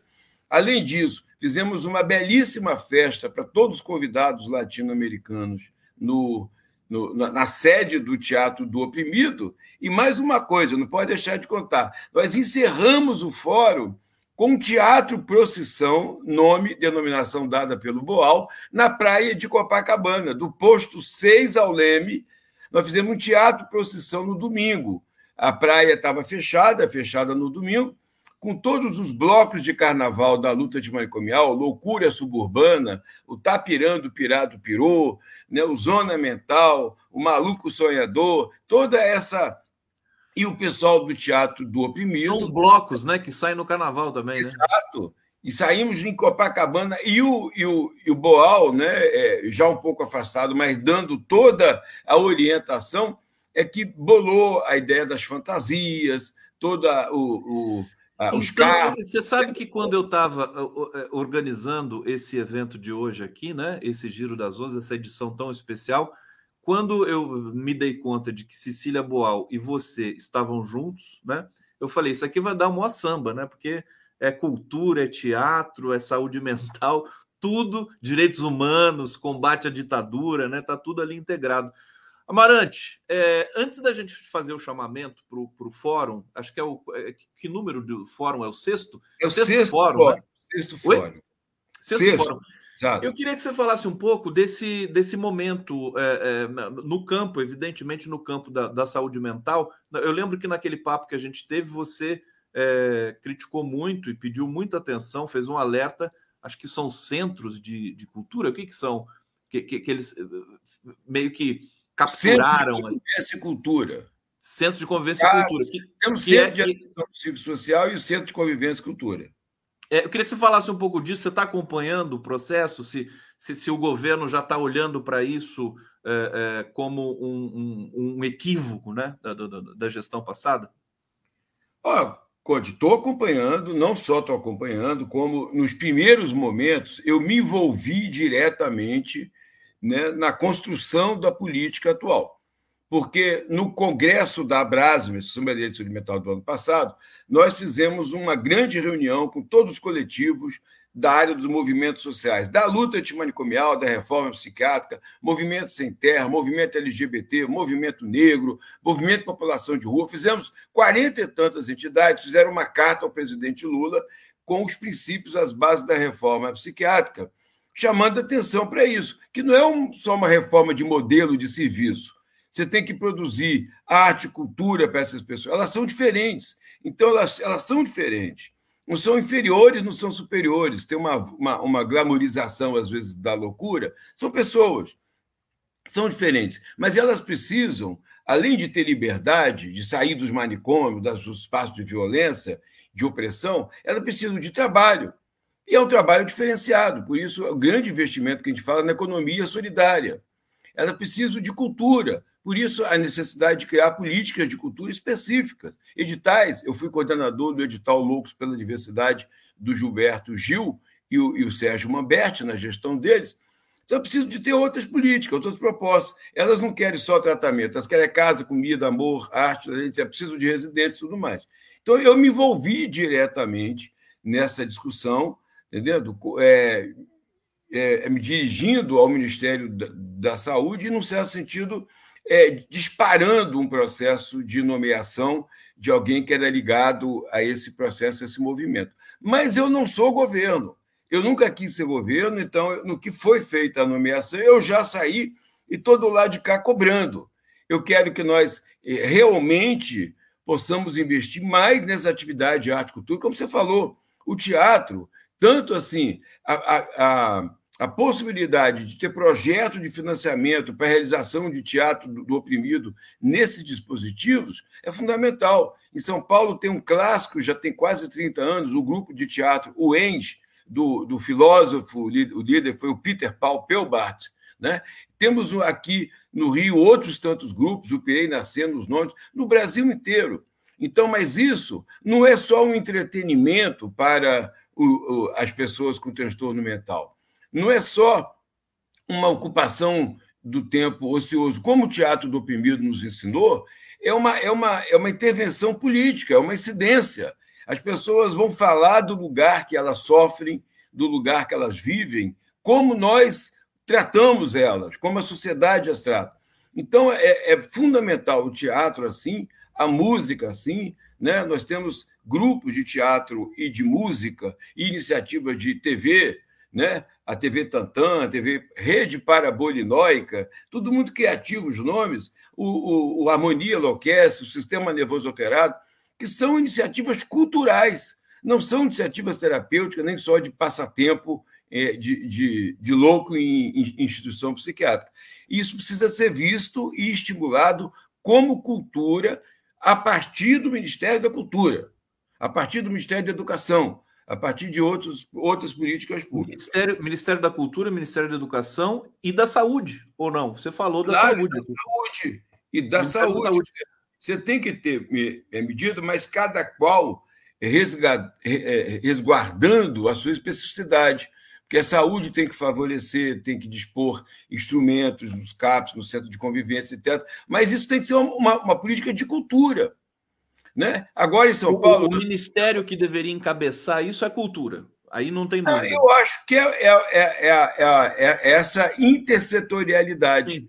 Nós temos que fazer políticas mais intersetoriais. Nós temos a Comissão Intersetorial de Saúde Mental, temos uma comissão, o Conselho Nacional de Saúde. O Conselho Nacional de Saúde é composto por representantes de outros ministérios e de outros setores da sociedade civil o movimento LGBT está lá, o movimento negro sem terra, para pensar a política de saúde. É, política de saúde... Parece, parece que toda essa estrutura está sendo reorganizada nesse momento no Brasil, Sim. né? E ainda tem alguns, alguns gargalos que, que, que, precisam ser, né? Precisam ser mais trabalhados, mas o caminho acho que está dado, né? O caminho, se, se você está acompanhando. Nós, nós sabemos qual é, qual é o caminho. Como eu falei, lá em 70, nos anos 70, a partir do SEBS, da liderança inequívoca aí de Davi Capistrano da Costa Filho, de Sérgio Aroca e de tantos, nós escrevemos o SUS. O SUS é revolucionário.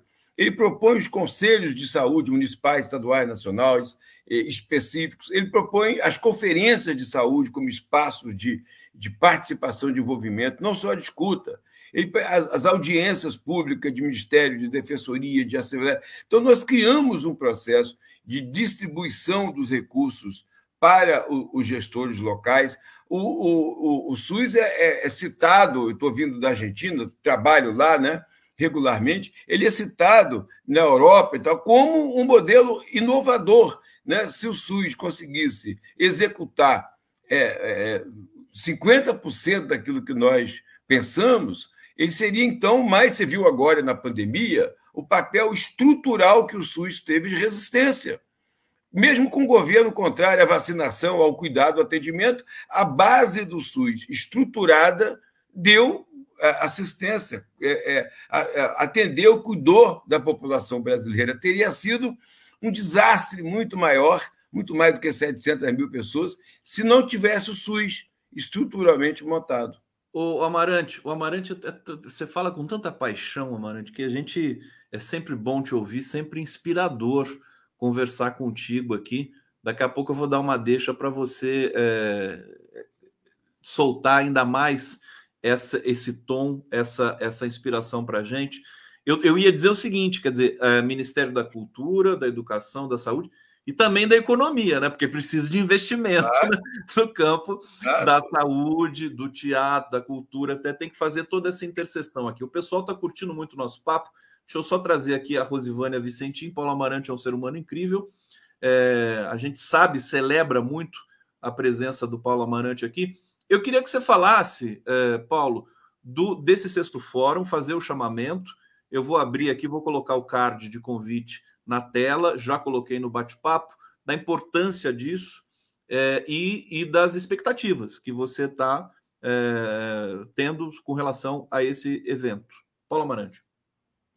Obrigado, Gustavo. Então, e, e, é, todos os ministérios, está falando dessa, da, é uma política intersetorial, não só mini, interministerial, intersetorial, né, de outros recursos que as próprias sociedades. O trabalho é fundamental. Me lembrei do, do professor Paul Singer, né, com a sua ideia de criar uma Secretaria Nacional de Economia Solidária. Então, olha, eu queria primeiro dizer o seguinte: nós primeiro fizemos esses fóruns é, latino-americanos né, de saúde mental e direitos humanos. Depois, com uma série de circunstâncias acontecidas no Brasil e na Argentina, nós decidimos criar o Fórum Brasileiro. Nós não chamamos de brasileiro, nós tiramos o latino-americano, tem muito latino-americano, tem europeu, tem norte-americano, etc. Mas o fórum passou a chamar Fórum de Direitos Humanos e Saúde Mental. Perceba que a gente inverteu, era saúde mental direitos humanos, para direitos humanos e saúde mental. Essa inversão nos foi estimulada, assim, no, foi disparada pelo o, o PNDH3, coordenado pelo Paulo Vanuc, então o secretário nacional de Direitos Humanos, em que ele dizia que não basta lutar contra a violência que se faz contra determinados segmentos, é preciso dar a estes segmentos é, a possibilidade de visibilidade. Né? São as ações afirmativas, possibilidade de ingresso, de mostrar a sua arte, sua cultura, né? a, a sua religião, as suas, as suas formas de estar no mundo. Essa foi uma versão. Então, direitos humanos na frente mudava a concepção de não é só defesa de direitos humanos das pessoas, diagnóstico psiquiátrico, mas de todas as circunstâncias que causam sofrimento, que causam desigualdade, que, etc. E quem nada melhor do que convidar para a conferência da abertura do primeiro fórum, Paulo Vanuc. Fez uma conferência histórica lá em São Paulo, no, no primeiro fórum. Né? Tinham outras pessoas aí importantíssimas, né? o Siddhartha Ribeiro, foi, foi, foi fantástico. Então é isso, nós estamos na sexta edição é, desse fórum.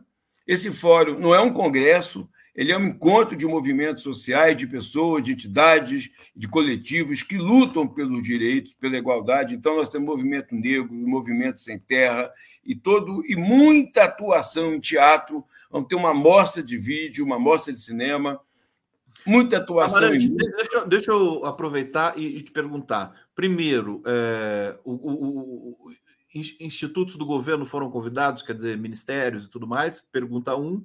E a segunda coisa é saber: o primeiro foi em São Paulo, o fórum, e agora é só no Rio. Vai ter transmissão online para as pessoas acompanharam? Como é, como é que está essa organização? É, o primeiro em São Paulo foi em 2013, né? na época ainda nós filmamos, mas não tinha essa tecnologia do online, era muito difícil. Nós só tínhamos um Skype lá, coisa precária. Dessa vez, nós vamos transmitir as grandes conferências, os grandes debates. Né? Nós vamos ter uma, uma, uma, um, assim, um espectro grande de debates dessa questão de direitos humanos. As inscrições de trabalho estão abertas até dia 5. Ainda tem é, possibilidade de escrever trabalho para participar, grupos, experiência. Nós centramos, tem alguns debates, alguns grandes debates, mas nós centramos na, na, na troca de experiência, nós chamamos nas rodas de conversa, em que pessoas de várias partes do país, de ou também da América Latina, vêm e falam dos seus trabalhos, trocam, ao invés de fazer aqueles pôsteres, meio, meio cemitérios de pôster, né? a gente faz as pessoas trocarem, conhecerem, trazerem prospectos do seu trabalho, contatos, material que elas possam trocar e divulgar. Então, assim. Gente do ah, Brasil inteiro, de todas as regiões, trazendo as experiências regionais também. É Exato. Exato, tem coisas assim que você conhece, por exemplo, mulheres que trabalham na Amazônia com, com mulheres vítimas de escalpelamento por, por voadeiras, por, por, por lanchas, né? Isso é uma coisa terrível. É, isso pode ser prevenido. Entendeu? Você pode criar critério nas barcas das pessoas, não sentar do lado. A voadeira, o, o motor agarra no cabelo. Situações terríveis. Você tem muitas situações né, a questão do movimento negro, movimento LGBT, outras experiências, movimento de população de rua. Claro, chamamos os representantes do governo, inclusive um dos conferencistas da abertura é o Leonardo Pinho, que era presidente da Brasme e hoje está diretor do Departamento de Proteção à, à, à População de Rua. Então, você tem pessoas da área da saúde mental, da área do trabalho, da habitação, da cultura e os movimentos. Então, as pessoas são convidadas tanto pela gestão, né, e quanto é, representante de movimento, universidade, de experiências. E vem gente da América Latina inteira. Nós vamos ter o um encontro da Rede Latino-Americana de Direitos Humanos e Saúde Mental, da qual eu também sou um dos fundadores, né, é, e, e Bem Viver, né, que tem populações indígenas, etc. Nós vamos ter esse grande encontro.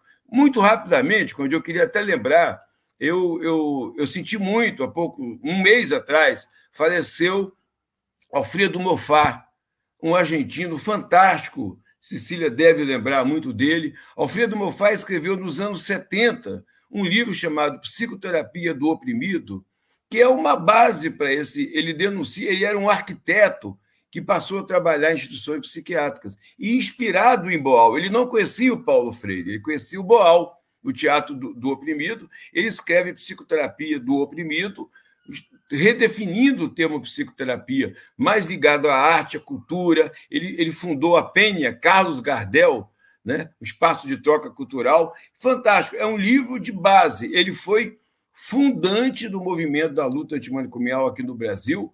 Né? Esse mesmo Alfredo Mofá foi quem convidou Franco Basaglia, o psiquiatra italiano, para conhecer a experiência americana quando ele estava lá.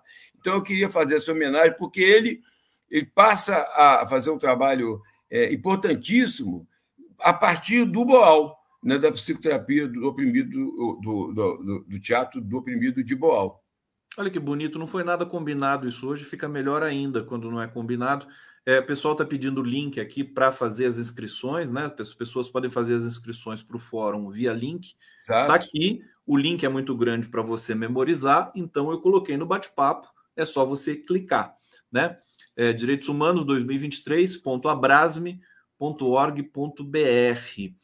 É, Amarante, eu, eu uh, tem, queria, queria pedir para você falar um pouco agora para a gente, porque a gente percebe uma mudança psicológica no brasileiro nesse momento, de, de sair de um, de, um, de um período tenebroso para um período luminoso, né? com problemas que agora a gente pode enfrentar de frente né? É, Diga-se de passagem.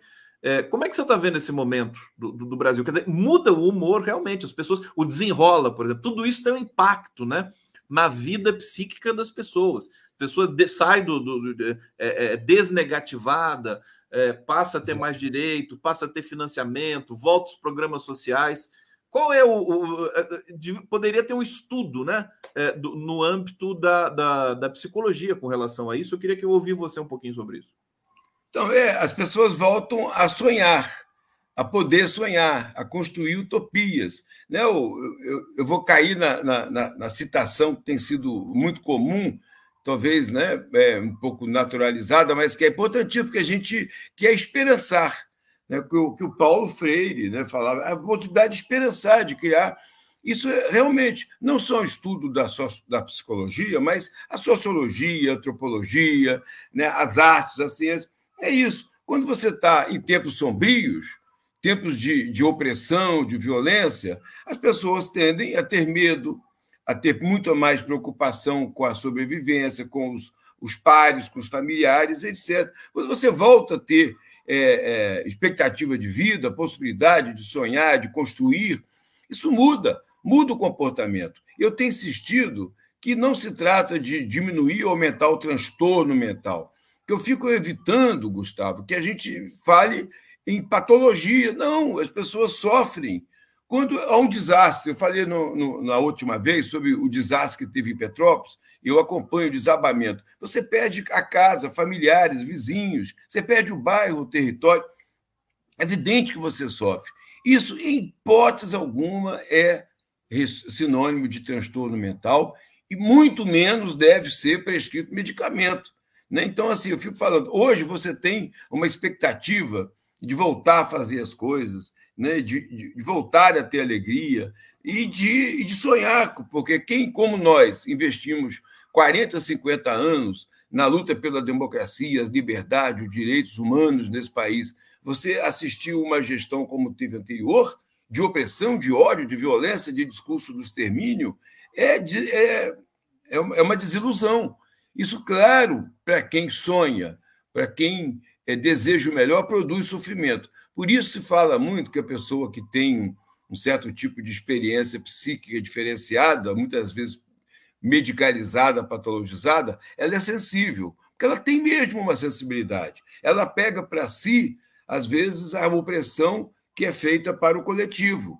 Muitos aceitam a opressão, fazem parte dela, né, tiram proveito, outros não, outros sofrem. Sofrem porque pensam no humano, no comum. Olha, aliás, dada a natureza também das nossas elites aqui, né, financeiras no Brasil, é, eles gostam de esmagar mesmo o, o povo trabalhador, essa coisa da, do, do, sofrimento, né? Tudo isso dá prazer, existe um gozo em ver o sofrimento do outro, né? Lamentável, mas isso é constatável, inclusive nos fundamentos da própria psicanálise, meu querido Amarante. Olha, a gente está encerrando o nosso papo, deixa eu trazer a Sabrina Lopes, que bom conhecer o Paulo Amarante, vou pesquisar seus livros. É um tema muito importante. Gratidão. Obrigado, Sabrina. É, o programa de hoje está um espetáculo. Obrigado, Rosivânia Vicentinho. Está muito especial mesmo. O, o Amarante, eu, eu, baixou o espírito aqui do Antônio Abujanra. Eu vou fazer que nem ele fazia no, no Provocações dele, falar assim: fale o que você quiser, né? use a palavra, dê o recado. Aliás, o pessoal está perguntando aqui, onde a gente pode ver você falando o, o Amarante, assim, no, no, assim, você vem aqui, eu vou te convidar sempre para vir aqui, mas as pessoas estão querem te ver mais, né? Perguntando se você tem um canal, se você aparece né, nas redes sociais aí para a gente acompanhar você. Olha, eu apareço muito pouco, Gustavo. Eu sou de outra geração. Agora que eu estou aprendendo a mexer com o Instagram, eu comecei a mexer no Orkut, acabou. Eu passei para o Facebook, ficou fora de moda. Eu entrei no Instagram, agora estou aprendendo. Tem um canal no YouTube que eu uso, é, Paulo Amarante Fiocruz, mais para colocar vídeos das atividades que eu faço, mas de fato uso muito pouco esse recurso de estar mais presente e acho que é importante, né? Porque tem, nós estamos vivendo um momento importante. Só queria te dizer, agora o Conselho Nacional de Justiça baixou uma resolução aplicando a lei da reforma psiquiátrica aos hospitais manicômios judiciários, e está tendo uma reação dos setores conservadores muito grande, né, das associações de psiquiatria, de medicina, e é uma luta importante, porque Todas as pessoas têm direitos, mesmo que elas tenham cometido alguma forma de delito, nem todas que estão nesses manicômios judiciários cometeram, é importante saber disso. Estão, às vezes, ali porque são negros, são pobres, são pessoas desfiliadas, etc, etc. E, por outro lado, não tem direito a sair. Então, o cara faz um delito pequeno, pode ficar 40 anos numa instituição psiquiátrica, enquanto o outro que cometeu, deu desfalque no estado inteiro durante anos, matou não sei quantas pessoas, fica com três anos, tem bom comportamento, sai. Então, nós estamos vivendo um momento singular. Né? Eu acho essa luta por esse direito ser estendido a essas pessoas e a questão da, da discussão sobre a regulamentação das drogas é, é, não não psiquiátrica, nas né, drogas é, ilícitas, fundamentalmente, que eu acho que é um momento importante também, porque a gente vai precisar debater isso e ultrapassar essa discussão do proibicionismo, que que só causa dor, violência, né? invasão de comunidades, e é uma política absolutamente equivocada. Aliás, você é contra as drogas, assim, essa questão da proibição das drogas ilícitas, mas as drogas lícitas também são um grande mal, né? Porque são usadas de maneira desenfreada por muita gente, né? É, diagnóstico, a indústria do diagnóstico e tudo mais. Não sei se o Almarante congelou ou se ele realmente está ali muito atento, que nem... mas é, é, congelou, congelou. E vamos ver. Amarante, você me ouve? Olha, ele saiu exatamente na hora da gente fazer a transição. Deixa eu agradecer o Paulo Amarante aqui, sempre um prazer muito grande. É, é uma figura de extrema importância para a saúde mental brasileira. É, e em breve ele vai estar aqui de volta para a gente conversar sobre outros temas e também, mais uma vez, sobre esse fórum, sexto fórum de direitos humanos e saúde mental. Vamos receber agora a Elenira Vilela. Eu vou colocar aqui, aí o Amarante até já caiu, vou colocar a nossa vinheta de transição para receber a Elenira. Vamos lá!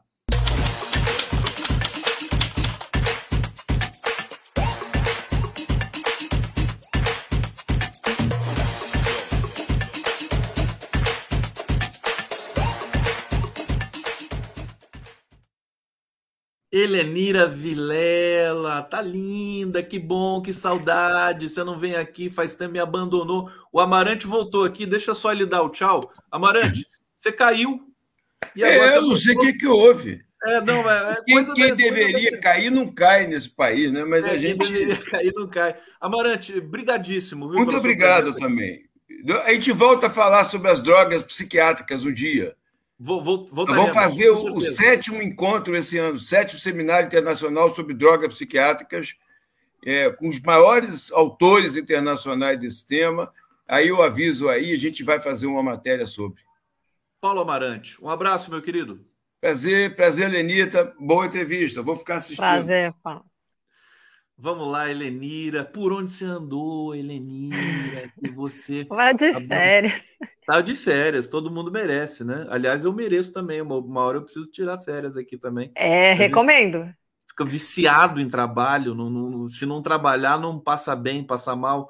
Helenira, olha, tem, um, tem muita coisa para a gente falar, mas a primeiríssima que eu quero que você comente, você nem sabe, porque é surpresa para você isso aqui. Ah, Mas o, o, dado que eu vi aqui, né? Já lembrei de você na hora. Brasil tem menos servidores que Estados Unidos, Europa e países vizinhos. Não, não é um tema bom para você comentar para a gente? Comenta isso para gente. Então, Conde, né? A gente teve semana passada de novo Arthur Lira. Toda vez que ele reúne com os empresários, ele sacode assim a, a reforma administrativa na cara deles para botar pressão sobre nós, sobre o governo e para é, né, se fazer ali de amigo, satisfazendo supostamente interesses dos empresários. Só que o Brasil, na verdade, é um país que não tem muito servidor público. Isso sempre foi falso, essa onda, né? Que vem sendo criada lá desde o tempo que o Collor fazia campanha contra os marajás, né? Marajá era ele, né? Mas ele apontava para os servidores públicos como pessoas que é, primeiro ganhassem salários muito mais altos, segundo fossem excesso desnecessários para o país e um custo muito grande. E de verdade, o Brasil tem 12,24% da população econômica ativa economicamente ativa como servidores públicos, isso é abaixo da média da OCDE, que é 18%, mais ou menos, é abaixo do Chile, que é um dos países que aplicou as maiores é, reformas neoliberais, né, que fez extremos processos de privatização, desmontou totalmente o estado de bem-estar social que pouquinho chegou a ser estruturado naquele país, é menos e é muito menos do que países onde realmente há serviços públicos de qualidade, que é o caso da Noruega, da Finlândia, que a gente fala tanto, Dinamarca, que tem em torno de 30% da sua população economicamente ativa trabalhando para o povo, né, para o Estado, atendendo aos direitos da sua população. E é menor, inclusive, que os Estados Unidos. Então, isso sempre foi um, uma mentira que se conta sistematicamente, e é interessante que recentemente é, a Folha de São Paulo fez duas reportagens, essa que dá conta do, do número de servidores, que é uma coisa que a gente repete há muito tempo, e tem uma outra que também é sobre a falácia dos altos salários, né? O próprio Lula falou na campanha que ele defendia uma reforma administrativa porque há poucos ganhando muito e muitos ganhando pouco. E essa reportagem também mostra que a grande maioria dos servidores e servidoras públicas, nós somos em maioria mulheres, é importante que se diga, a grande maioria trabalhando na saúde e na educação, isso quer dizer, trabalhando diretamente para atender necessidades e demandas do povo brasileiro, e a grande maioria ganhando menos de 5 mil reais, é, que não é muito mais do que a média salarial do país.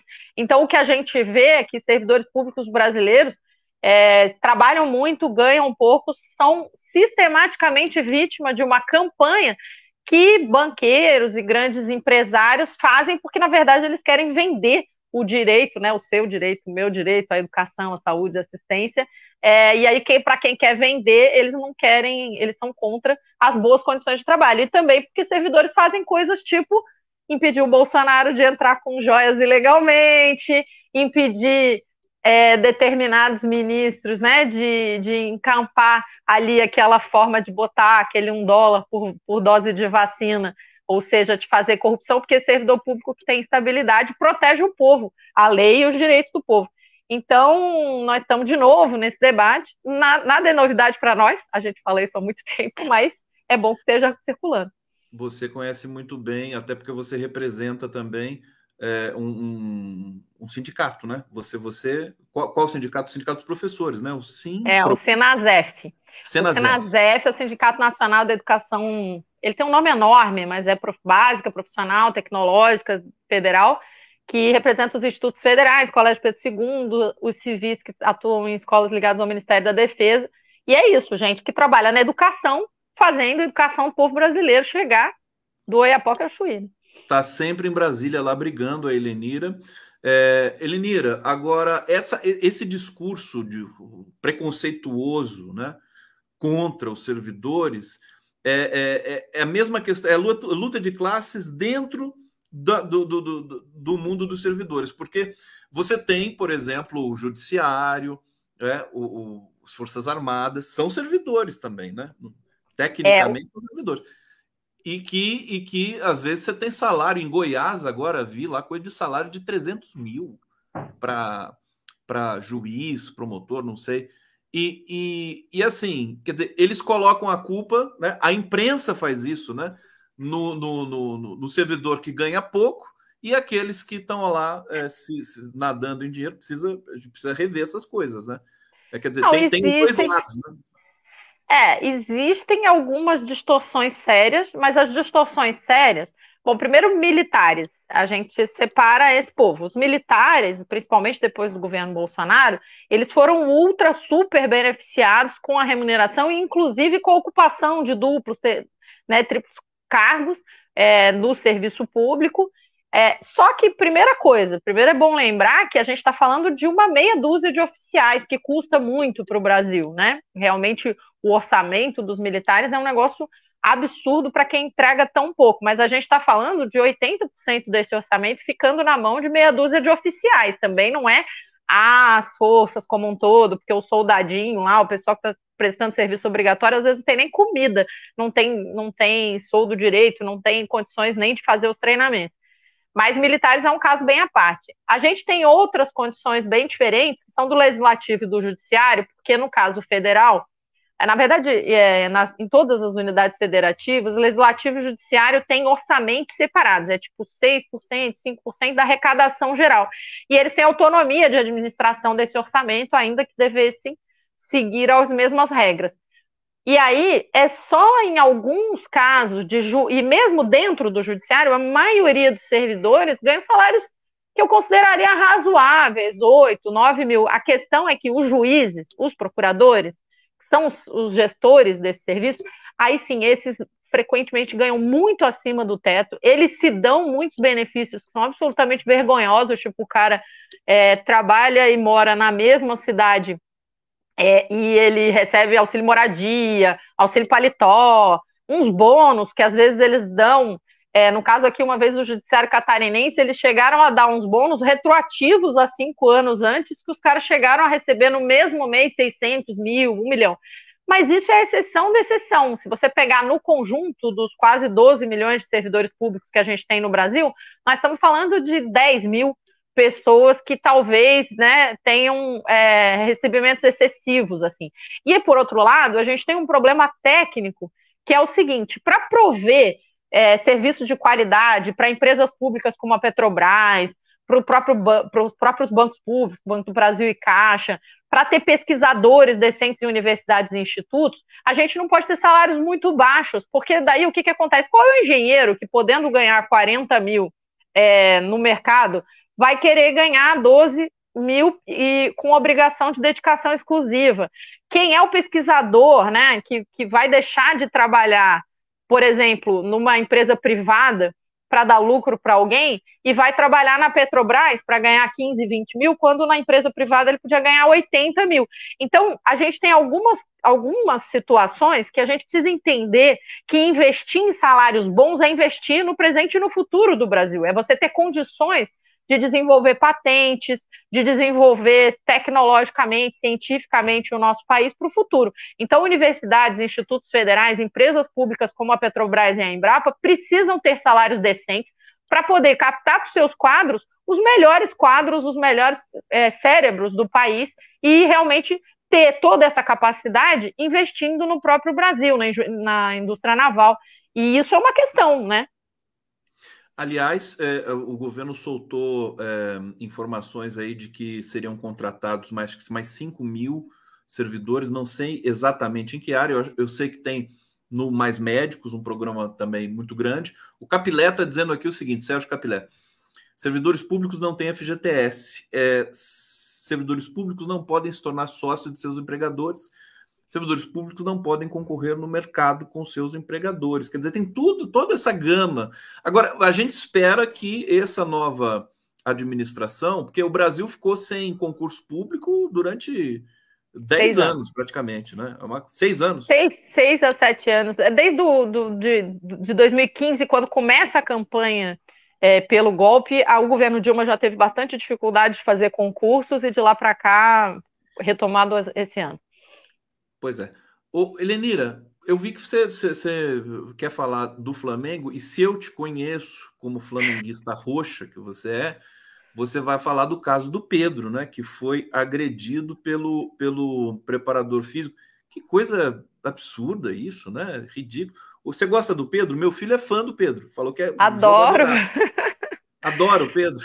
É claro, é um jogadorzaço, um moleque super gente boa que que é super dedicado ao time, que já podia estar jogando fora se quisesse e ficou no Flamengo porque é flamenguista desde criancinha, joga com, com coração, é um guri dedicado, é um jogador daqueles que não apronta confusão, que não, não sabe, não é marrento. Pelo contrário, sempre foi um jogador muito disciplinado, até toda a notícia que eu tenho. E a notícia da agressão desse argentino que era é, treinador físico, né, o Pablo é, Fernandes, foi muito grave. Eu acho tem duas coisas, tem um aspecto muito ruim, mas tem um aspecto bom né, nessa história toda. O aspecto muito ruim é a reprodução da violência como, como forma de existência, né? O Pablo Fernandes ficou contrariado porque o, o o Pedro se recusou a continuar o aquecimento quando percebeu que não ia ser colocado em campo. Há uma questão aí tática e, e técnica de por que, que o Sampaoli não põe o Pedro em campo. A gente Né? É, Existe uma... que está perseguindo o Pedro, será? O São é, Paulo? tem, uma, tem uma, uma, um boato a esse respeito, eu não posso confirmar, mas de fato o Pedro tem jogado muito menos do que poderia e do que costuma ajudar o Flamengo. Também é verdade que o Flamengo tem ido bem, então poderia ser só uma escolha técnica do São Paulo, isso eu não posso afirmar. Mas a, a, gente sabe que o incômodo do Pedro tem a ver com isso. A reação que ele teve tem a ver com que ele tem se sentido preterido pelo São Paulo sistematicamente. Se o Pedro está certo ou não em se recusar a continuar o aquecimento é uma questão. Eu acho que disciplinarmente né, tá ali, ele está trabalhando, é um profissional, foi convidado a fazer a parte do trabalho técnico ali, deveria ter feito. Agora a questão é que, independente da reação dele, o, no, no vestiário, o Pablo Martinez dá tapas e um soco na cara do, do Pedro. E o Pablo Fernandes é um cara que já tem é, histórico de ser violento, ele já agrediu um torcedor, já tomou um gancho da Liga Francesa por, por um ano, é, na verdade, até o final daquele campeonato, acho que não deu um ano, é, por ter agredido um torcedor que invadiu o, o, o, gramado. E ele é um cara de histórico violento, já teve uma confusão dentro do Flamengo com o Marinho, que inclusive o Marinho saiu do Flamengo. Então, assim, ele é um cara que fica claro que tinha que fazer tratamento, né, para lidar com a própria é, controle de raiva, essas coisas, muita terapia. E ele agiu de uma maneira absolutamente inaceitável. Você não tem que agredir um jogador. E para mim é uma reprodução da, dos piores valores do patriarcado e do machismo, né? Homens que se afirmam e se reafirmam via violência. Agora, o que tem de aspecto bom é que o fato do Pedro ter reagido ter registrado um boletim de ocorrência, não ter acertado, é desnaturalizar essa violência que a gente sabe que existe no futebol masculino. Pedro, né, verdade, de que... ele, fez um, ele fez um golaço, né? Porque ele não reagiu e foi no fazer um boletim de ocorrência. É, eu fiquei surpreso também com essa reação. Não é, não é comum né, para um jogador. Exatamente, porque a tendência é isso virar uma confusão de eles se socarem, porque vamos combinar que essa é a cultura masculina que existe ainda mais, né, num lugar tão cheio de testosterona quanto o futebol masculino. Então foi, foi bastante serena, porque vamos combinar que se ele devolvesse, né, seria legítima defesa, se ele simplesmente, né, mas obviamente não seria a melhor solução. E ele vai, registra um boletim de ocorrência, registra uma, uma reclamação no Flamengo, e isso desnaturaliza a violência como meio de relações sociais. E eu acho que isso é positivo, porque a gente já ouviu falar, vamos combinar, né, Conde, mil vezes em vestiários, em campo, fora de campo, Recentemente, a gente teve uma briga na saída das torcidas do Flamengo e do Palmeiras que resultou na morte de uma, de uma moça. Então, infelizmente, a violência é uma coisa cotidiana no, no futebol masculino. E aí, você ter uma reação dessa do Pedro, que mostrou maturidade, que inclusive, apesar de ter metade da idade do tal do Pablo Fernandes, ele mostrou maturidade, ele resolveu as coisas nos termos corretos. Ele ainda está ressentido, ele não foi treinar hoje, a gente não sabe como é que isso vai se resolver. O Flamengo disse que ia dar uma punição para ele pela indisciplina de não ter é, também feito o treinamento. E eu espero muito, como flamenguista, que isso não resulte na saída do Pedro do Flamengo. Ele já tinha convite para fazer isso há muito tempo, ficou em nome de ser flamenguista, de jogar com o coração, de vestir o manto sagrado como um flamenguista roxo né? Então seria muito triste para o Flamengo perder o Pedro por causa disso. Mas, é, enfim, você tá rindo do meu é, flamenguismo. A gente vai né? continuar falando de futebol. Agora, Helenira Vilela é flamenguista, manto sagrado, tudo é uma coisa impressionante. Você sabe é. que eu, eu, eu, eu, fiquei. Eu sou, eu sou admirador do Guilherme Estrela, que foi o diretor de exploração da Petrobras, e que é um grande brasileiro e tal. Você conhece, né? O Guilherme Estrela e ele é botafoguense. E, e, o Botafogo tá voando, né? É uma coisa impressionante. Toda hora eu, eu provoco ele. Seu time joga por música, é impressionante que o Botafogo tá jogando. Você, como flamenguista, admite, né? Que o Botafogo tá. Sim, tá, tá o time redondo, tá jogando muito bem, tá nove pontos na tabela à frente do Flamengo. Elenira, deixa eu trazer comentários aqui. Maria Souza, incluindo reforma previdenciária que prejudica trabalhadores, pois subtrai, em vez de ampliar direitos do servidor público. Vide Rui Costa, ex-governador da Bahia.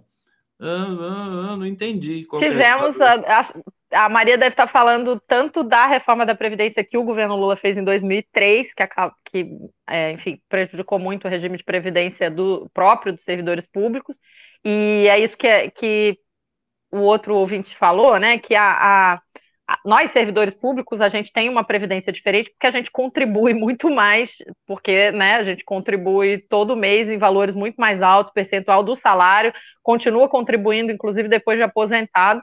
E aí eu não sei exatamente o conteúdo, mas eu sei que o Rui Costa fez recentemente, depois de aprovada a, a, emenda constitucional 109, que é a reforma da Previdência do Bolsonaro, é, o Rui Costa fez uma implementando lá e é muito ruim mesmo.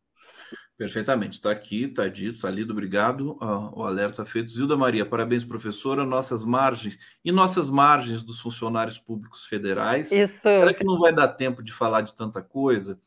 Pegar aqui Pandora Studio. Você já viu o salário de um servidor administrativo no estado de São Paulo? Ou paga aluguel ou come. É, Daniel Miag, por que a Sariork não está mais no Giro das Onze? Não é que ela não está mais no giro, ela tem o programa dela agora aqui no, no 247, que é o é, Conversa de, de Travesti, né? É Conversa de Travesti, o nome do programa. Eu esqueci o nome. A Sara, ela, enfim, ela tem toda, todo o protagonismo aqui, ela vai voltar no giro, com toda certeza. A gente faz um rodízio aqui. É, ela estava essa semana na. Ela estava essa semana na posse da nova membra da Academia Brasileira de Letras, chiquerérrima, é, vendo a posse a... da Heloísa Buarque. Heloísa, Helo... que mudou o nome para Heloísa Teixeira para assumir a cadeira, né? Você viu isso? Ah, não, não vi. Essa é, parte. Eu acho que ela não queria ficar como Buarque de Holanda, porque tem tantos Buarques de Holanda por aí. Acho que é isso, né? Não sei. Ô, ô Helenira, eu, você, você falou da seleção da Copa do Mundo Feminino também, que eu acho mó barato isso amo ver aquelas jogadoras e eu, eu, me dá um bode do futebol masculino, porque assim, os jogadores da seleção masculina brasileira, nem para para twittar ou botar no Instagram alguma coisa da Copa do Mundo Feminino, parece que eles têm medo, né? Eles que têm lá 700 milhões de seguidores poderiam dar uma força, né? Nem isso eles fazem. Vergonhoso, vergonhoso. E aí, o que, que você tem para falar para a gente da Copa Feminina? Olha, tá um campeonato lindo de se ver. Eu tô de comentarista da, da, da TV Irmã aqui, da TV Fórum, então eu tô acompanhando bastante os jogos e, enfim, tudo. Tá lindo de ver. É, é um campeonato muito bonito, de times muito táticos. É interessante reparar que os, a, a evolução do futebol feminino, do futebol feminino foi muito rápida. A gente precisa lembrar que até poucos anos atrás existia uma lei proibindo mulheres de jogar futebol no Brasil e em mais de 30 países. Não é à toa que os países onde a, a gente tem um futebol feminino mais evoluído frequentemente são países como a Noruega e a Dinamarca, que também são países onde a gente tem uma evolução no direito das mulheres mais cedo, né? um estado de bem-estar social que tem uma igualdade entre homens e mulheres muito maior. Então, a Noruega é uma ex-campeã, o outro país que já foi campeão também é a Dinamarca, a Alemanha e os Estados Unidos, que tem quatro Copas. A gente só teve a realização de oito Copas é, mundiais pela FIFA, né? Há campeonatos sendo organizados mundialmente desde 71, mas a gente só teve oito Copas, essa é a nona. E essa é a primeira que tem 32 times. Foi muito interessante ver o posicionamento, dribles. Eu gostei de ver ginga, de mesmo países em que a gente considera, né, a, que o povo é muito, entre muitas aspas, duro, né, tipo o Japão ou a Dinamarca, a gente vê dribles, vê jogadas bonitas, vê times muito bem organizados. Aquela ideia que algumas pessoas tinham de um futebol de feminino onde todas as mulheres vão juntas para o meio da bola e jogam de maneira desorganizada, isso não existe mais há muito tempo é um futebol bastante profissionalizado. Ele só não é mais profissionalizado porque o machismo da sociedade não investe. E esse sintoma que você registrou aí, né? Se você comparar o que, que a Marta dizia, é, a, a Formiga, a Cristiane, a, a Ari Borges, durante a Copa Masculina, você as vê acompanhando, citando, apoiando, e os homens a gente não vê. É, né? A gente lamenta, mas não se surpreende, porque afinal de contas a sociedade machista e patriarcal é isso, né? Homens se achando superiores e achando que eles não têm que dar bola. é lamentável porque elas são profissionais, são colegas deles do mesmo, né, do mesmo, da mesma profissão e estão entregando muito mais, né? A gente não tem ainda uma Copa do Mundo, mas se a gente prestar atenção no tanto de dedicação dessas mulheres, e aí teve um na Casa TV, a Fernanda Gentil fez um clipezinho sobre é, as primeiras vezes, né? A primeira vez que a equipe técnica é de maioria de mulheres, tem 18 mulheres na equipe técnica. É a primeira vez que a CBF freta um voo para levar as mulheres até a Copa. Antes elas iam, a equipe oficial iam de voo comercial normal. E isso significa menos condições de trabalho, porque você vai, cansa muito mais, você tem que fazer check-in, demora muito mais do que um voo fretado você tem né, muita interferência, gente, criança chorando e tal, e coisas desse tipo. Então, apesar de ter um investimento muito menor e um reconhecimento social muito menor, que está mudando, felizmente, elas têm entregue muito, né? Afinal de contas, a maior jogadora brasileira do masculino e do feminino é Marta, que ganhou a maior quantidade de bolas de ouro, que participou mais vezes, que tem mais gols pela seleção, ela e a Cristiane. Então, a gente tem é uma competição muito bonita. Eu estou muito empolgada. Bonito, tem hein? surpresas. Golaço, aquele golaço que golaço. a fez. E hoje ela vai enfrentar a Jamaica, né? Eu não sei que horário que é. Né? Hoje não, a seleção brasileira joga quarta-feira, sete e meia, é, enfrentando a Jamaica, precisando vencer, porque precisando como vencer. a Jamaica ganhou o Panamá, para a gente se classificar, a gente tem que ganhar da Jamaica por qualquer placar. E, mas estamos preparados, eu acho que temos plenas condições, estamos apoiando as meninas, convido todo mundo a assistir. Helenira, Helenira, o que você achou do, do símbolo do giro? Que tá o girassolzinho aqui, você, gostou do girassol? Hum, eu adoro o girassol, acho lindo e acho que é o, o, muito bom, muito bom, com uma graça. Eu tô vendo esse girassol e tô vendo você, e olho o girassol e vejo você e olha o girassol. E aí, um dia eu vou pedir para você colocar um girassol assim, no, no, no desses cabelos lindos que você tem, para a gente fazer aqui uma, uma brincadeira com o nosso logotipo aqui, tá bom? Maravilha. Combinado, vou, vou ter que achar um girassol. Tem que achar um girassol agora aí, Helenira. Gente, obrigado. Chegando ao final desse giro especial. Obrigado, Helenira. Tamo junto. Vamos torcer muito pela seleção feminina. Quarta-feira, sete e meia, galera. Vai avançar. É, quero desejar uma excelente semana para todos vocês aqui que estão nos acompanhando. Continuem na nossa programação, muita coisa boa. E a gente volta amanhã, às 11 horas. Beijo, Beijo boa semana. Até mais.